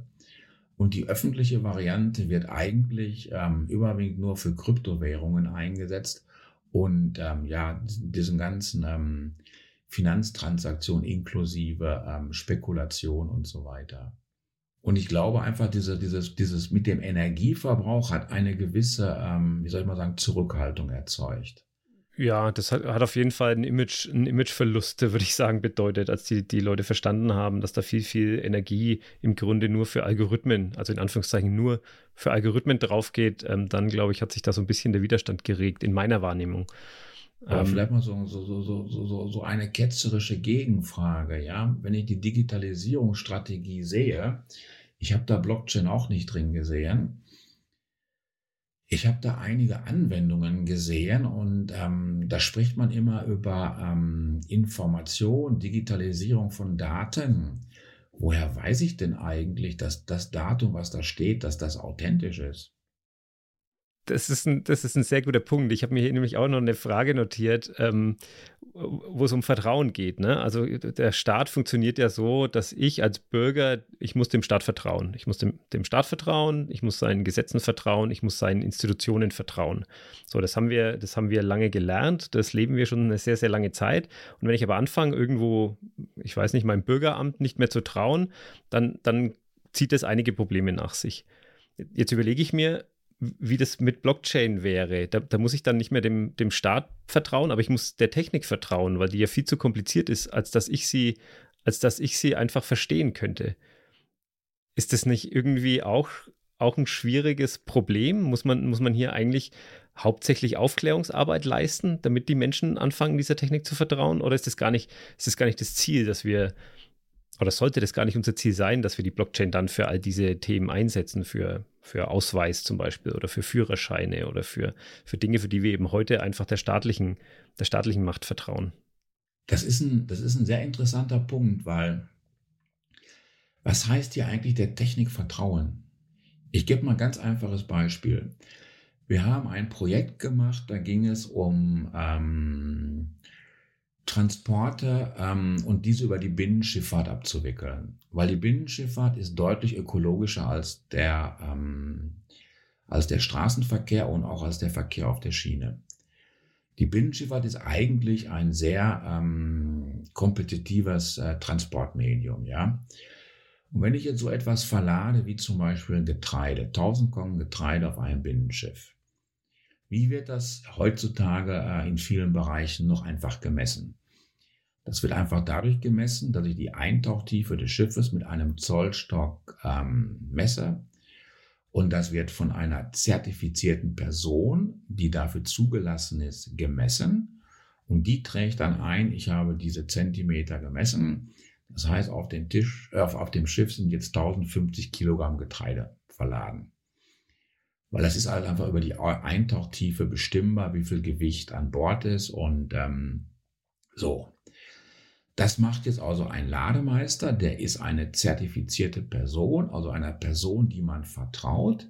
Die nimmt den Zollstock, misst und sagt 1050 Kilogramm. Wenn ich das jetzt sozusagen in der digitalisierten Welt machen will, ist doch die nächste Frage, wenn da jetzt 1050 steht, wo kommen die her? Im Moment kommt die von einem Lademeister her, der das bestätigt und der ist quasi, die Information ist authentisch, weil der Lademeister dafür ausgebildet ist und weil er dafür eine amtlich beglaubigte ähm, Funktion hat. Ja, also ist eine staatliche Stelle, die quasi sagt, der hat diese Ausbildung und sagt, das sind 1050 Kilogramm. Wenn ich das jetzt sozusagen digital mache, könnte ich jetzt zum Beispiel Sensoren, die in dem Schiff sind, nutzen. Ähm, damit kann ich eine Eintauchtiefe messen. Jetzt nehme ich den Sensor, ähm, lese den und habe quasi die korrekte Ablesung dieses Sensors ähm, mit einer Blockchain ähm, dokumentiert.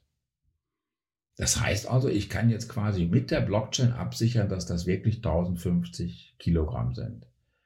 Jetzt ist eigentlich der nächste Schritt, woher weiß ich denn, dass der Sensor korrekt ist? Also müsste ich ja sozusagen die Arbeitsweise des Sensors auch wieder mit einer Blockchain zertifizieren.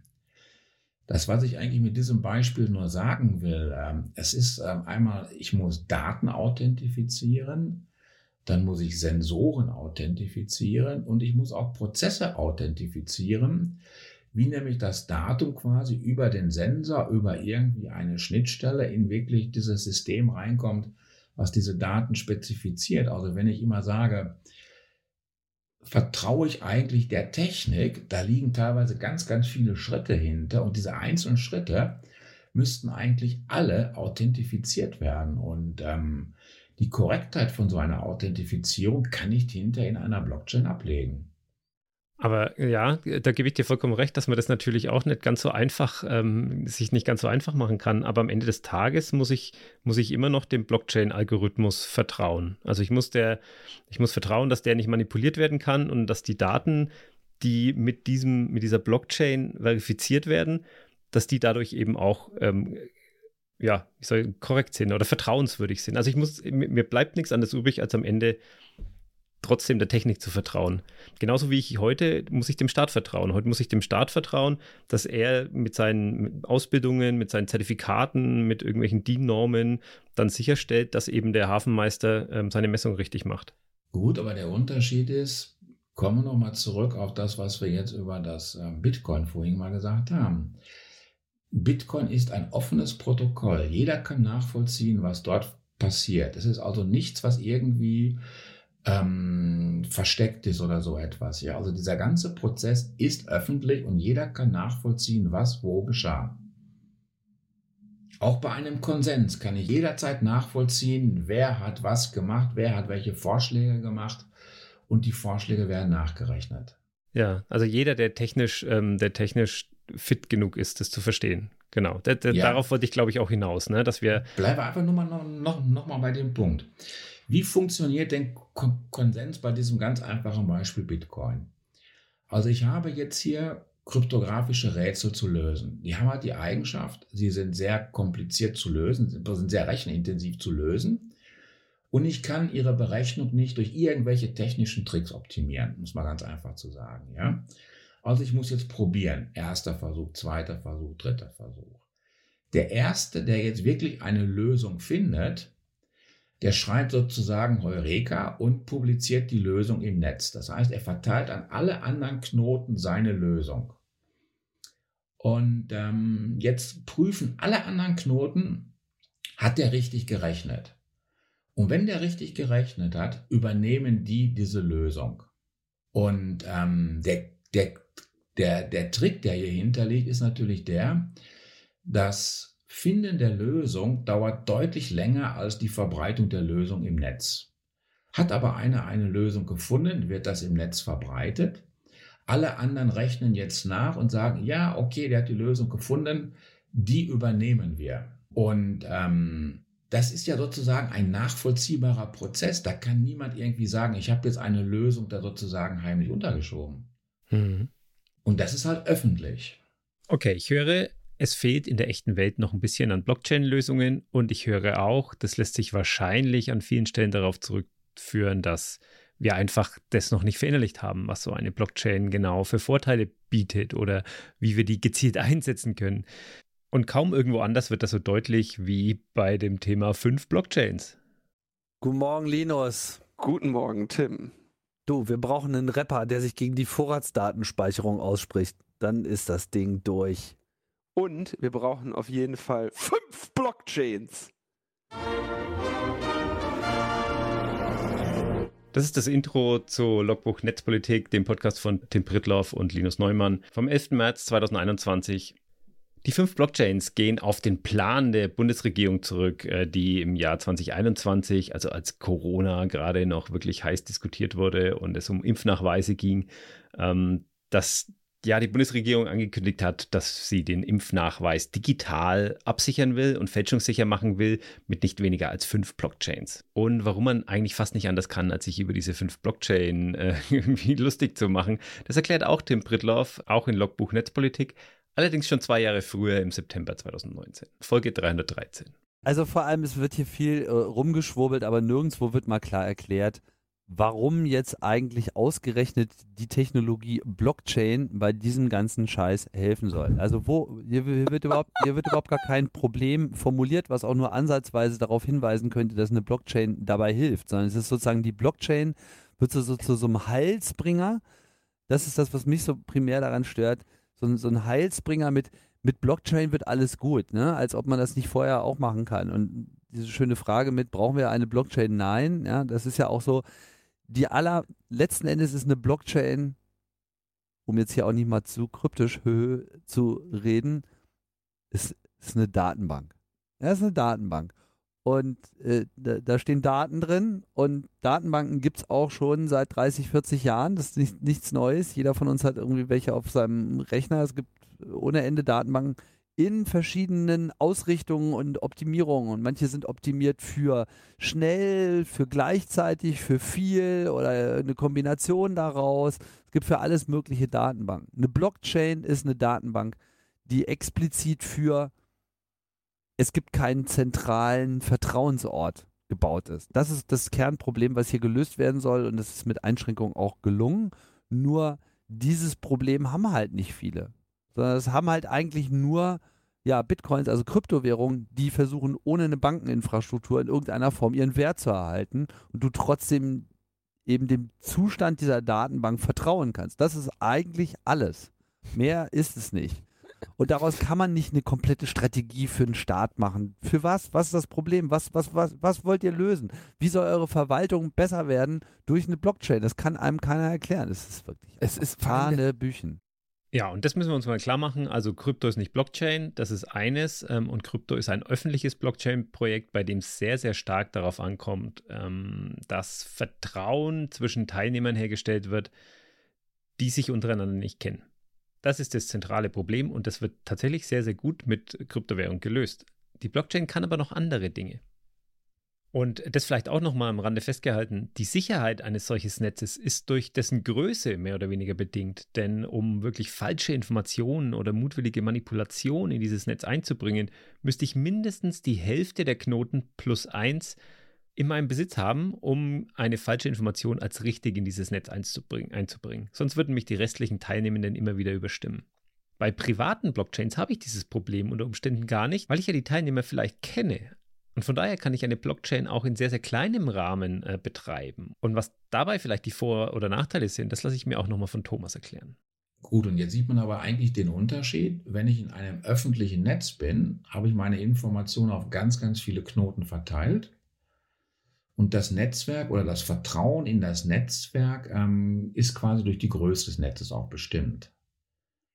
Wenn ich jetzt auf ein privates Netzwerk gehe, habe ich eine eine ähm, Menge von Knoten und die haben sich untereinander Organisationsprozesse überlegt, mit denen sie sicherstellen wollen, dass ähm, ihre Blockchain nicht ähm, manipuliert wird. Und da sehe ich jetzt wieder, dass ich quasi von dem eigentlich dezentralen oder verteilten äh, Charakter einer, wie soll ich mal sagen, einer sehr reinen Blockchain zurückkomme zu einer mehr zentralisierten Form, wo ich ein Netzwerk bestimmter Parteien habe, die zusammenarbeiten, die sich gemeinsam Organisationsprozesse überlegt haben, wie sie das äh, zusammen machen können und absichern können.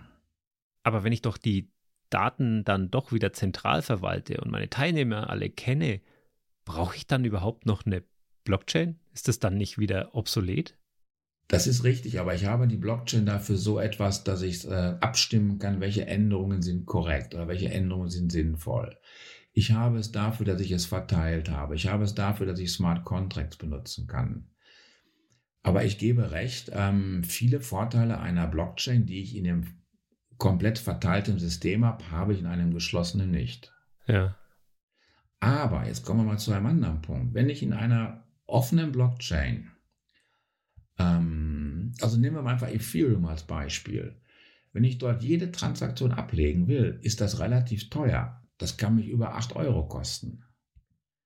Und ist jede Transaktion es wert, für 8 Euro in einem öffentlichen Netz abgesichert zu werden? Sehr wahrscheinlich nicht, nee. Genau, und deswegen machen viele das so, dass sie sagen, ich betreibe vielleicht eine private Blockchain und ähm, dort habe ich ein Netzwerk von Partnern und diejenigen, die zum Beispiel die meisten Anteile in dieser Blockchain haben, die haben ein ganz natürliches Interesse daran, dass das nicht gefälscht wird, die Inhalte.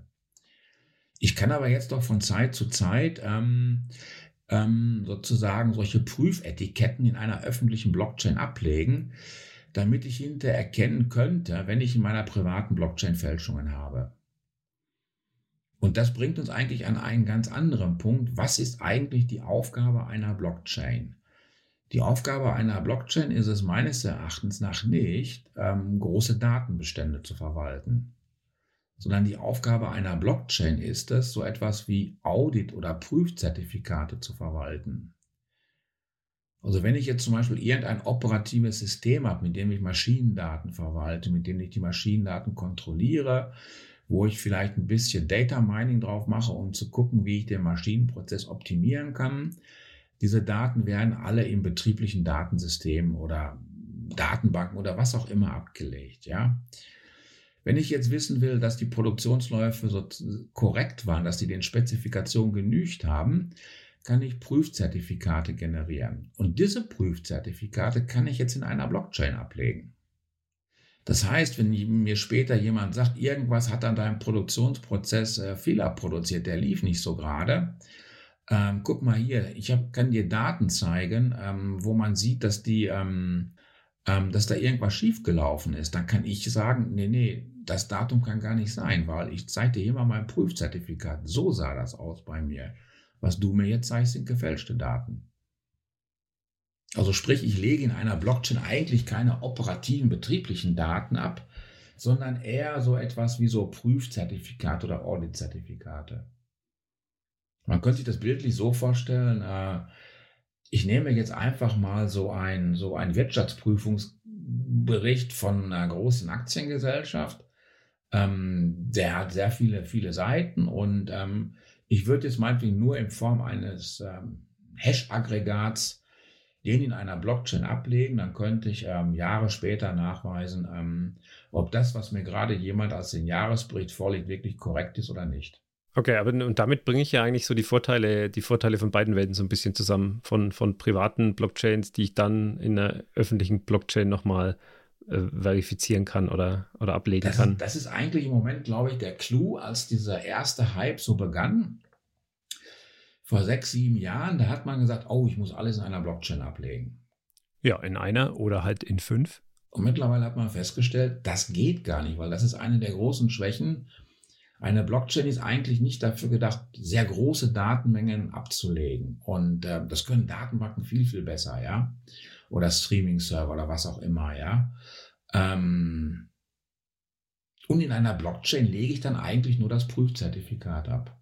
Weil das Prüfzertifikat brauche ich, wenn Parteien, die sich streiten, irgendwo ähm, sich einigen müssen und jetzt kommen wir, glaube ich, so ein bisschen auf sozusagen, was ist eigentlich der Clou hinter einer Blockchain? Genau, wo, wo ist es eigentlich richtig eingesetzt? Also die Blockchain ist eigentlich da wirklich eingesetzt, wo unterschiedliche Parteien zusammenkommen, die keine fest definierte Geschäftsbeziehung haben. Mhm. Aber in der Lage sein müssen, nachweisen zu können, dass sie etwas gemacht haben und dass sie diese Daten korrekt geliefert haben. Und das kann man so sagen, das ist eine Kooperation zwischen Parteien, mehr in so offenen Kooperationsnetzwerken. Das macht auch einfach Sinn, wenn ich jetzt meinetwegen irgendwie einen Hersteller in der Automobilindustrie habe und einen Zulieferer, die seit, weiß ich nicht, zehn Jahren zusammenarbeiten oder 20 Jahren. Die haben doch ein Vertrauensverhältnis. Wozu brauchen die eine Blockchain?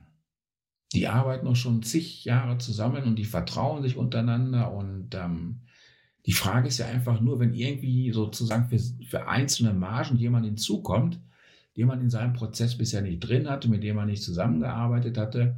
Und da möchte man sich absichern und dafür brauche ich dann eine Blockchain. Naja, oder wenn der Autohersteller dann nicht nur dem Zulieferer, sondern auch dem Zulieferer des Zulieferers ja vertrauen muss und den kennt er vielleicht gar nicht. Genau, und das ist jetzt ein interessanter Fall, wenn ich jetzt meinetwegen irgendwelche Reifen von einem Zulieferer bestelle und ich möchte jetzt gerne wissen, von welchen Plantagen kommt denn, kommt, kommt denn der Kautschuk, der da drin ist. Wenn das dann sozusagen derjenige, der den Kautschuk liefert, in einer Blockchain ablegen kann, kann der, kann der Hersteller jetzt auch nachgucken, wo kommt das her. Es, also wie gesagt, das, das ist halt nicht mehr Krypto, ja? Ja, genau, genau. Das ist Kooperation. Ich glaube, so langsam fällt der Kryptogroschen bei mir. Genau, aber ich sehe schon auch, wie daraus jetzt ähm, aus diesen ganzen Vorteilen und diesen, dieser Technik, wie daraus Krypto entstanden ist und warum. So, ne? Also dafür ist es schon auch, ist es schon auch sinnvoll, sich das mal genauer anzugucken und nicht nur auf, auf Krypto zu gucken. Ähm, ja, ja, klar, ich meine, Krypto ist halt eine Anwendung davon gewesen, ja. In dem Kontext hört man ja auch immer wieder den Begriff äh, des Web 3.0. Was, was würdest du dazu sagen? Wie realistisch ist denn eine Vision von einem, von einem Web 3.0? Sagen wir mal so, im, im Web 2.0 habe ich doch Informationen stehen, ja? Und die Frage ist, ähm, was ist die Herkunft und was ist die Authentizität und die Qualität dieser Informationen? Und dafür habe ich heute im Allgemeinen keine ähm, Gewährleistung, keinen Zugriff. Und das ist ja gerade die Idee von dem Web 3.0, dass ich quasi meine Informationen ähm, herkunftsabsichern kann, ja. Und dass ich Beziehungen dazwischen automatisieren kann. Und ähm, das ist ja im gewissen Sinne das, so ähnlich wie das Beispiel, was ich gerade mit der, mit, der, mit der Getreidemenge in dem Schiff hatte, ja. Ich weiß, da sind so und so viele Kilogramm drin und ähm, warum ist die Information jetzt echt? Und das muss ich halt absichern und ich muss quasi die Authentizität dieser Information mit einer Blockchain nachweisbar haben. Und das ist ja im Kern so diese Idee von dem Web 3.0, dass ich nicht nur Informationen habe, sondern die auch nachweisbar ist. Wobei das natürlich, okay, aber ich sehe schon auch der Einwand, den Einwand, der darauf kommt, ähm, das habe ich natürlich heute ein Stück weit schon, weil es ja Zertifizierungsstellen gibt, die die Zertifikate ausstellen. Und wenn ich, wenn ich da, kann ich ja auch nachgucken, wer hat denn irgendwann mal diese Webseite signiert und wer hat dem das Zertifikat gegeben, nur dass es am Ende eben bei einer zentralen Stelle, bei einer zentralen Stelle liegt. Und der Unterschied wäre, wenn ich es jetzt richtig verstehe, dass wir diese zentrale Stelle dann einfach nicht mehr brauchen und aber trotzdem ähm, sicherstellen können, woher Informationen kommen. Das hängt mit dem Thema Identität zusammen. Wir haben im Moment Identitäten definiert über zentrale Stellen. Ob das jetzt irgendwie jemand ist, der einen Personalausweis ausstellt, ob das irgendjemand ist, der einem Konto gibt, ja, oder ob das eine BaFin darüber ist, die den Kontobetreibern Zertifikate ausstellt ist eigentlich immer wieder die gleiche Struktur. Wir haben irgendwelche Organisationen, die Zertifikate ausstellen. Und wenn ich jetzt ähm, im Web 3.0 bin, habe ich dann die Identitäten, äh, die vergeben sind über äh, verteilte Mechanismen im Netz. Ich habe also keine zentrale Stelle mehr, die das vergibt. Und ich kann hinterher nachprüfen, ähm, dass diese Identitäten äh, korrekt sind oder nicht. Und das mache ich nicht mehr über die Zertifizierungsstelle, mhm. die das über einen zentralen Algorithmus macht. Ist ja, ist ja eigentlich schon erstrebenswert, ne? weil äh, gerade an diesen Zertifikaten, da passiert ja auch immer wieder Schmu, sag ich mal. Also da sind auch immer wieder faule Äpfel mit drin und schwarze Schafe mit falschen Zertifikaten und wäre eigentlich die, der Gedanke eines ähm, verteilten Netzes, das trotzdem die, die Korrektheit der Informationen sicherstellt, ja eigentlich wünschenswert. Das wäre eigentlich sozusagen ähm, der Clou, indem ich quasi von einer Transaktion auf Zertifikate hoch ähm, skaliere, ja, und sage, das sind jetzt halt sozusagen die, die, die, die Stellen, die etwas verteilen können und ähm, die sind glaubhaft. Um, um dem Titel des Podcasts ein bisschen gerecht zu werden, die Frage vielleicht, ähm, wie siehst du die Situation gerade in Deutschland? Ähm, wie, wie stehen wir da, wenn es um Blockchain geht? Ähm, haben wir da überhaupt ich meine, du bist ja in einem Blockchain-Labor. Hast du das Gefühl, du bist hier gerade an der, an der Speerspitze der Entwicklung dran oder laufen wir in Deutschland hier einem Trend eher hinterher? Kannst du das einschätzen? Also wir sind hier ähm, in Deutschland in sehr vielen Projekten unterwegs zum Thema Blockchain. Ähm, das ist ja nicht nur die Impfzertifikate, die darüber laufen, wir haben im Rahmen ähm, des Strukturwandels Rheinische Revier haben wir das Blockchain-Labor, das Reallabor in Hürth, wo sehr viele Blockchain-Anwendungen gemacht werden. Und da werden auch sehr viele Blockchain-Anwendungen, die sehr praktisch sind, gemacht. Zum Beispiel so etwas wie Reinigungszertifikate für ähm, Tanks, mit denen Flüssigkeiten auf der Straße äh, transportiert werden.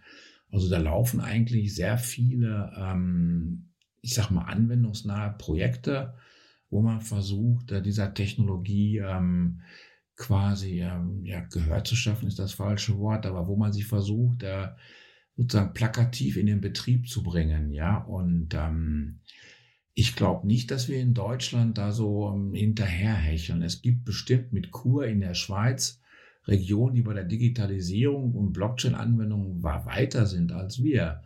Aber ich denke mal, sowas wird man immer finden. Aber ich habe jetzt nicht das Gefühl, dass wir in Deutschland dahinterherhinken. Und klar, wir sind mit unserem Reallabor etwas, ähm, was damit sehr früh angefangen hat, aber jetzt zu sagen, dass wir nur die Speerspitze sind, wäre, glaube ich, auch sehr arrogant. Ja, ähm, es gibt zum Beispiel mit dem Fraunhofer IML in Dortmund gibt es ein Institut, wo Blockchain sehr stark in der Logistik propagiert wird. Ja, und ich glaube, da gibt es sehr viele Initiativen in Deutschland eigentlich, nicht zu vergessen, sowas wie Ethereum hat ja auch seine Wurzeln hier im Prinzip, ja, ähm, also das würde ich so durchaus sozusagen irgendwie nicht sagen, dass das, dass wir hinterherhängen, ja.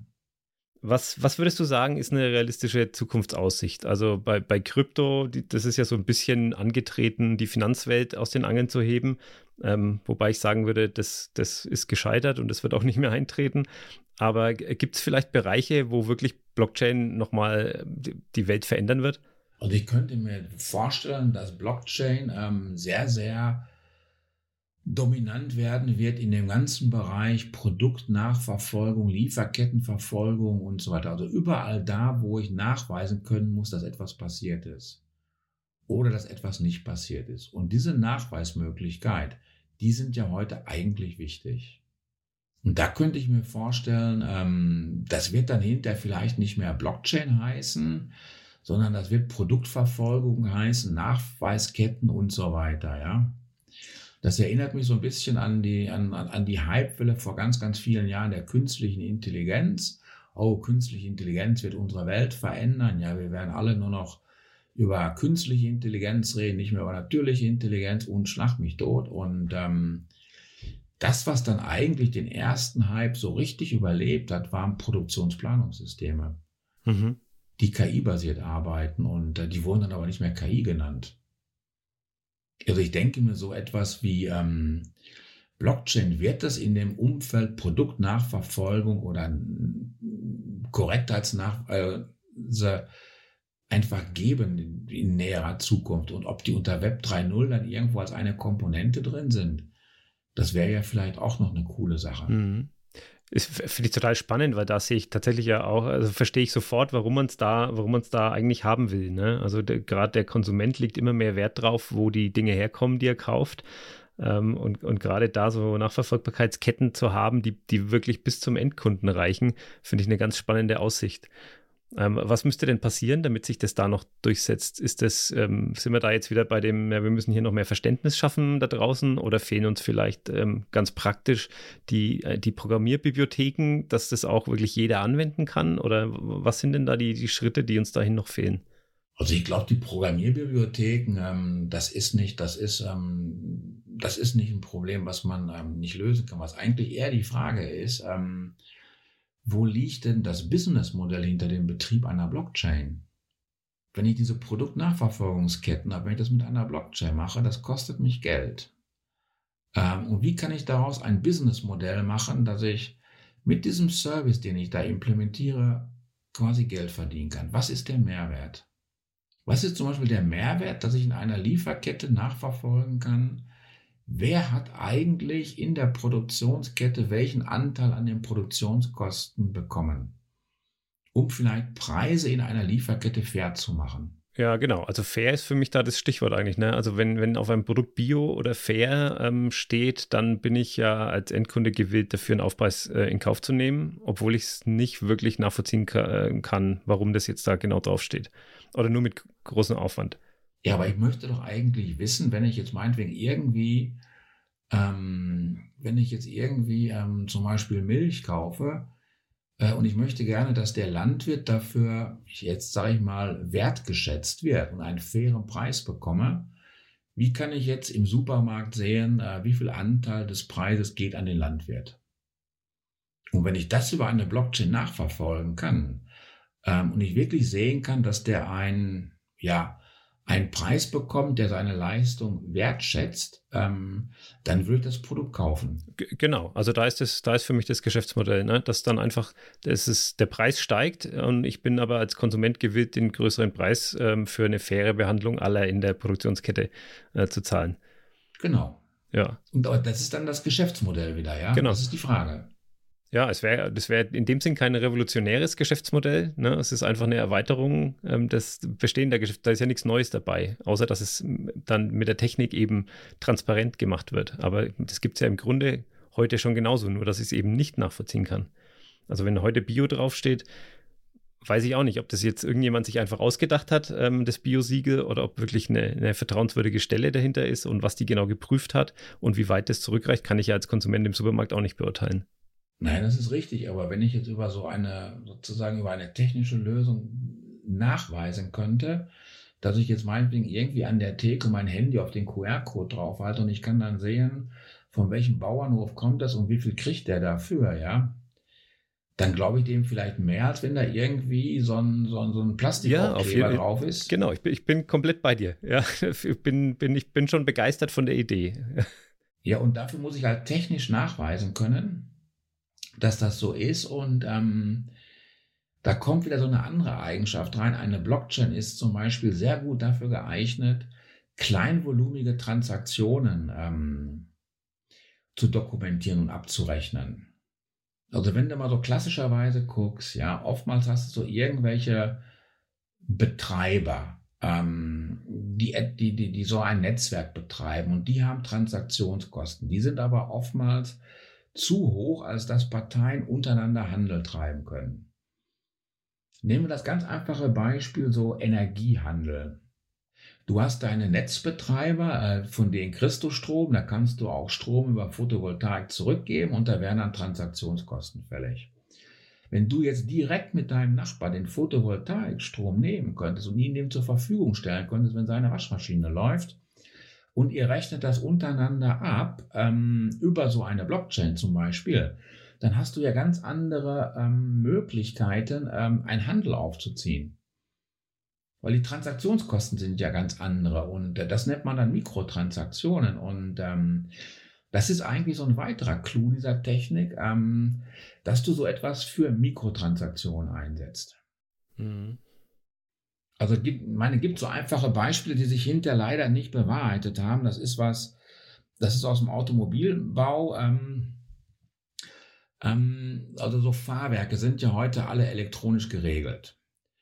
Und ähm, wenn du jetzt wüsstest, dass äh, sozusagen ähm, eine, eine, eine, unruhige Straßenoberfläche oder sowas kommt, könntest du ja deine Fahrwerkeinstellung so ändern, dass die Fahrerin oder der Fahrer immer noch relativ komfortabel fährt. Wo kriegst du diese Information her? Ja, eigentlich von deinem Vorgänger, der, der vor dir dahergefahren ist. Also könnte doch der, der da vorhergefahren ist, diese Information, wie die Straße ist, die er ja auch aus seinen Fahrwerkeinstellungen herauslesen kann, den dahinterherfahrenden ähm, verkaufen. Ja? Und die könnten mit dieser Information ihre ähm, Fahrwerksoptimierung machen. Das sind mit Sicherheit keine Informationen, die ein Euro wert sind. Nee. Ja. Die sind so, so klein von ihrem Wert, ja, aber trotzdem könnte ich sie über eine Blockchain-Revision sicher speichern und könnte dann hinterher sagen, ah, du hast aber ganz vielen Leuten geholfen, dass du komfortable Fahrweise hast. Dafür kriegst du für diese Fahrt vielleicht 5 Cent gut geschrieben. Oder weiß nicht wie viel, aber nur, nur mal so irgendwie so. Das sind ganz andere Möglichkeiten, dass ich jetzt versuche, mit Daten irgendwelche Betriebsszenarien zu verbessern. Und derjenige, der die Daten zur Verfügung gestellt hat, äh, der sollte ja dafür entlohnt werden. Und, und solche Systeme werden nicht über Kreditkarten laufen, ja? Ja, ich, ich überlege mir jetzt gerade, an, an welcher Stelle dann, oder warum wir sowas nicht schon haben. Also warum sich das nicht schon so weit durchgesetzt hat, ob, ob jemandem die, die Vorstellungskraft fehlt oder ob das an, an der Akzeptanz dann draußen äh, scheitern würde oder an der Technik, weil im Grunde wäre ja alles dafür schon da. Es wäre im Grunde genommen alles dafür da, außer dass Leute heute noch nicht bereit sind, Daten zur Verfügung zu stellen, ohne zu wissen, was damit passiert. Mhm. Guck dir an Industrie 4.0, ist ja im Prinzip die gleiche Idee, ja. Da betreiben Leute Maschinen, lesen die Daten raus und können die Daten anderen zur Verfügung stellen, damit die ihre Maschinenläufe optimieren können. Funktioniert im praktischen Leben nicht. Weil jeder befürchtet, ah, Moment, der andere kann ja jetzt Wettbewerbsvorteile daraus ziehen, wenn er meine Daten hat. Naja, das haben wir den Leuten jetzt natürlich auch jahrzehntelang eingeimpft, ne? Also, dass das, äh, pass auf deine Daten auf und gib nicht überall deine Datenpreis. Und das ist ja ein Credo, das wir jetzt sehr, sehr lange, ähm, sehr, sehr lange den Leuten erzählt haben. Ja, aber ähm, die Frage ist ja, gibt es nicht vielleicht Daten, die ich preisgeben kann?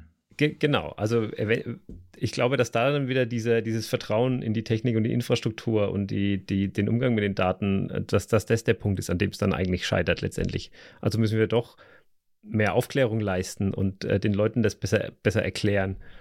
Ähm, ich glaub, ja, und, und Moment, Moment, und ich muss dafür sorgen, dass die Leute, die Daten bereitstellen, immer die Souveränität über ihre Daten behalten. Genau. Genau, das hätte ich jetzt da auch mit reingepackt. Ne? Das hätte ich als das das ist gesetzt, aber die Leute müssen das verstehen und die Leute müssen, das, müssen der, dem, der Technik so weit vertrauen, dass das auch, dass es auch stimmt. Ne? Also, dass das auch wirklich, okay, hier sagt jemand, mit deinen Daten passiert nichts, du behältst die Souveränität, dass ich das auch so weit glauben kann, dass ich wirklich meine Daten da reingebe. Ja, aber ich möchte nicht wissen, was heutige Automobile ähm, alles vielleicht schon für Daten an den Hersteller zurückmelden. Ja, das stimmt, das möchte ich auch nicht wissen. Was uns vielleicht gar nicht bewusst ist. Also ich, ich fand immer ein cooles Beispiel ist, ähm, ich weiß nicht, ob das stimmt, ich habe das nur gelesen. Das ist von Tesla. Da gibt es auch solche Fahrhilfen und sowas. Und diese Fahrhilfen sind in jedem Tesla drin. Auch wenn du sie nicht gekauft hast. Und wenn du jetzt fährst, wird quasi diese Fahrhilfe trainiert. Und wenn du dann doch mal, jetzt kaufe ich sie doch, dann ist die sowas von auf dich zugeschnitten, ja, dass du so begeistert bist, ja. Das finde ich eine coole Sache. So, jetzt, jetzt habe ich gedacht, der Clou ist jetzt, dass diese Daten dann auch für andere Fahrzeuge bereitgestellt werden. Werden sie ja vielleicht sogar auch. Kann sein, ja. Aber tatsächlich wäre das ja wirklich auch mit abgekapselten Daten, ne, die, die bei dir bleiben, die sogar bei dir im Fahrzeug bleiben, Genau. denk, denkbar. Ja, das ist ja fantastisch. Also meine, wenn der Tesla zum Beispiel kennt meine, mein, mein, meine Präferenzen, wann ich etwas lieber ähm, ähm, über eine schnelle Autobahnverbindung fahre mit einem großen Umweg oder doch lieber innerorts, ich meine irgendwie banale Beispiele, ja, oder äh, beim Einparken, wo ich am liebsten parke und so weiter, ja, und der schlägt mir das dann alles so weit vor, ja, dann denke ich mir, boah, der ist aber richtig gut auf mich zugeschnitten, ja.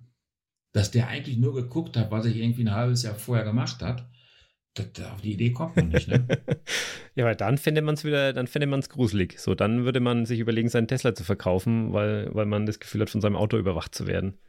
Kann sein, aber man, irgendwie nur, es ist also, das, was man heute an Daten hat, sollte man nicht irgendwie unterschätzen, ja? Das stimmt. Das ist ein guter, das ist ein sehr guter, ein sehr guter Punkt.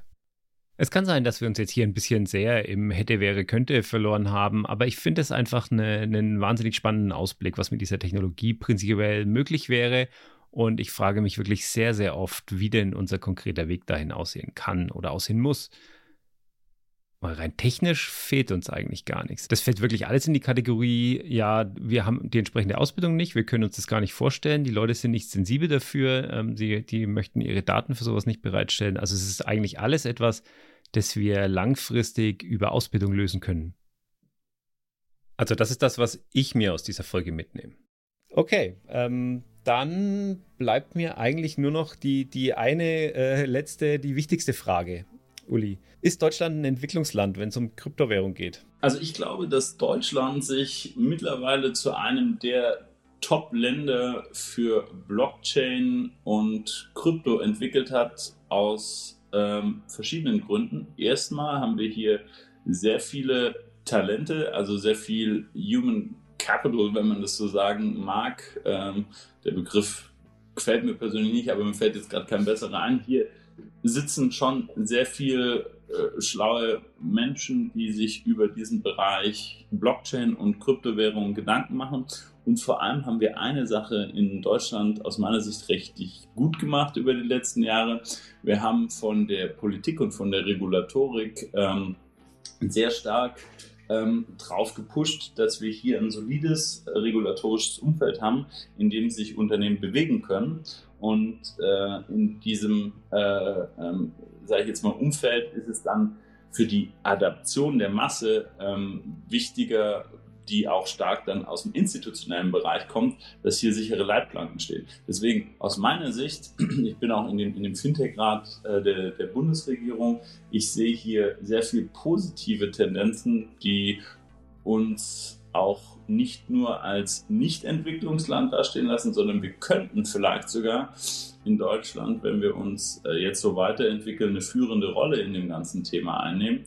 Wir hatten das über die letzten Jahre gesehen, so 2017 rum war, war die Schweiz absoluter Fokus und Mittelpunkt von ganz vielen Blockchain-Initiativen. Ähm, das hat sich, ähm, das hat sich gewandelt und äh, viele kommen tatsächlich auch nach Deutschland. Ähm, viele große internationale Konzerne ähm, kommen nach Deutschland und äh, bauen hier ihre Dependancen auf. Es ist immer so UK und Deutschland. Deutschland natürlich als eine der größten Volkswirtschaften in Europa, sehr spannend auch wirtschaftlich. Und nein, in dem Bezug sind wir nicht Entwicklungsland. Ähm, aber wenn man äh, im Zug telefonieren und Internet nutzen möchte in Deutschland, vielleicht sind wir da schon noch Entwicklungsland. Vielen Dank an Uli, vielen Dank an Uli und vielen Dank an Thomas, die mir diese Folge hier ja mehr oder weniger ermöglicht haben. Ich habe wahnsinnig viel gelernt. Ähm, ich finde das ein wahnsinnig spannendes Thema. Ich muss meine eigenen Ansichten zum Thema Kryptowährung etwas hinterfragen und ich hoffe, ihr konntet euch auch äh, ein bisschen was mitnehmen. Wenn ihr Feedback habt oder Themenwünsche, wendet euch gerne per E-Mail an podcast.schwarz-code-gold.de ja, oder hinterlasst eine Wertung auf Apple Podcasts. Ich bin Jürgen Kraus, wir sind Branded und das ist Schwarzcode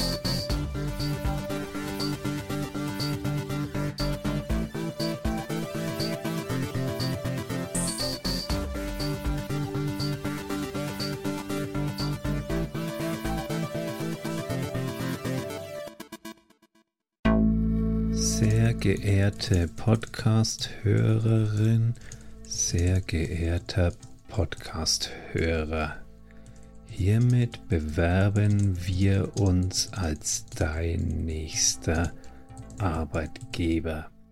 Ja, ich weiß schon, dass das normalerweise andersrum läuft, aber ich finde, dass sich Unternehmen heutzutage durchaus etwas reinhängen müssen, wenn es um neue Mitarbeitende geht. Falls du also Scrum Master bist oder viel Erfahrung hast mit Fullstack, Backend oder Frontend Entwicklung, dann freue ich mich über eine kurze Nachricht an jobs at branded.dev und dann schicke ich super gerne unsere Bewerbungsunterlagen einschließlich Anschreiben, Lebenslauf und Fotos zu dir. Bis hoffentlich bald und mit den allerbesten Grüßen von deinen neuen Kolleginnen und Kollegen von Branded. Das Leben ist zu kurz, um den USB-Stick sicher zu entfernen.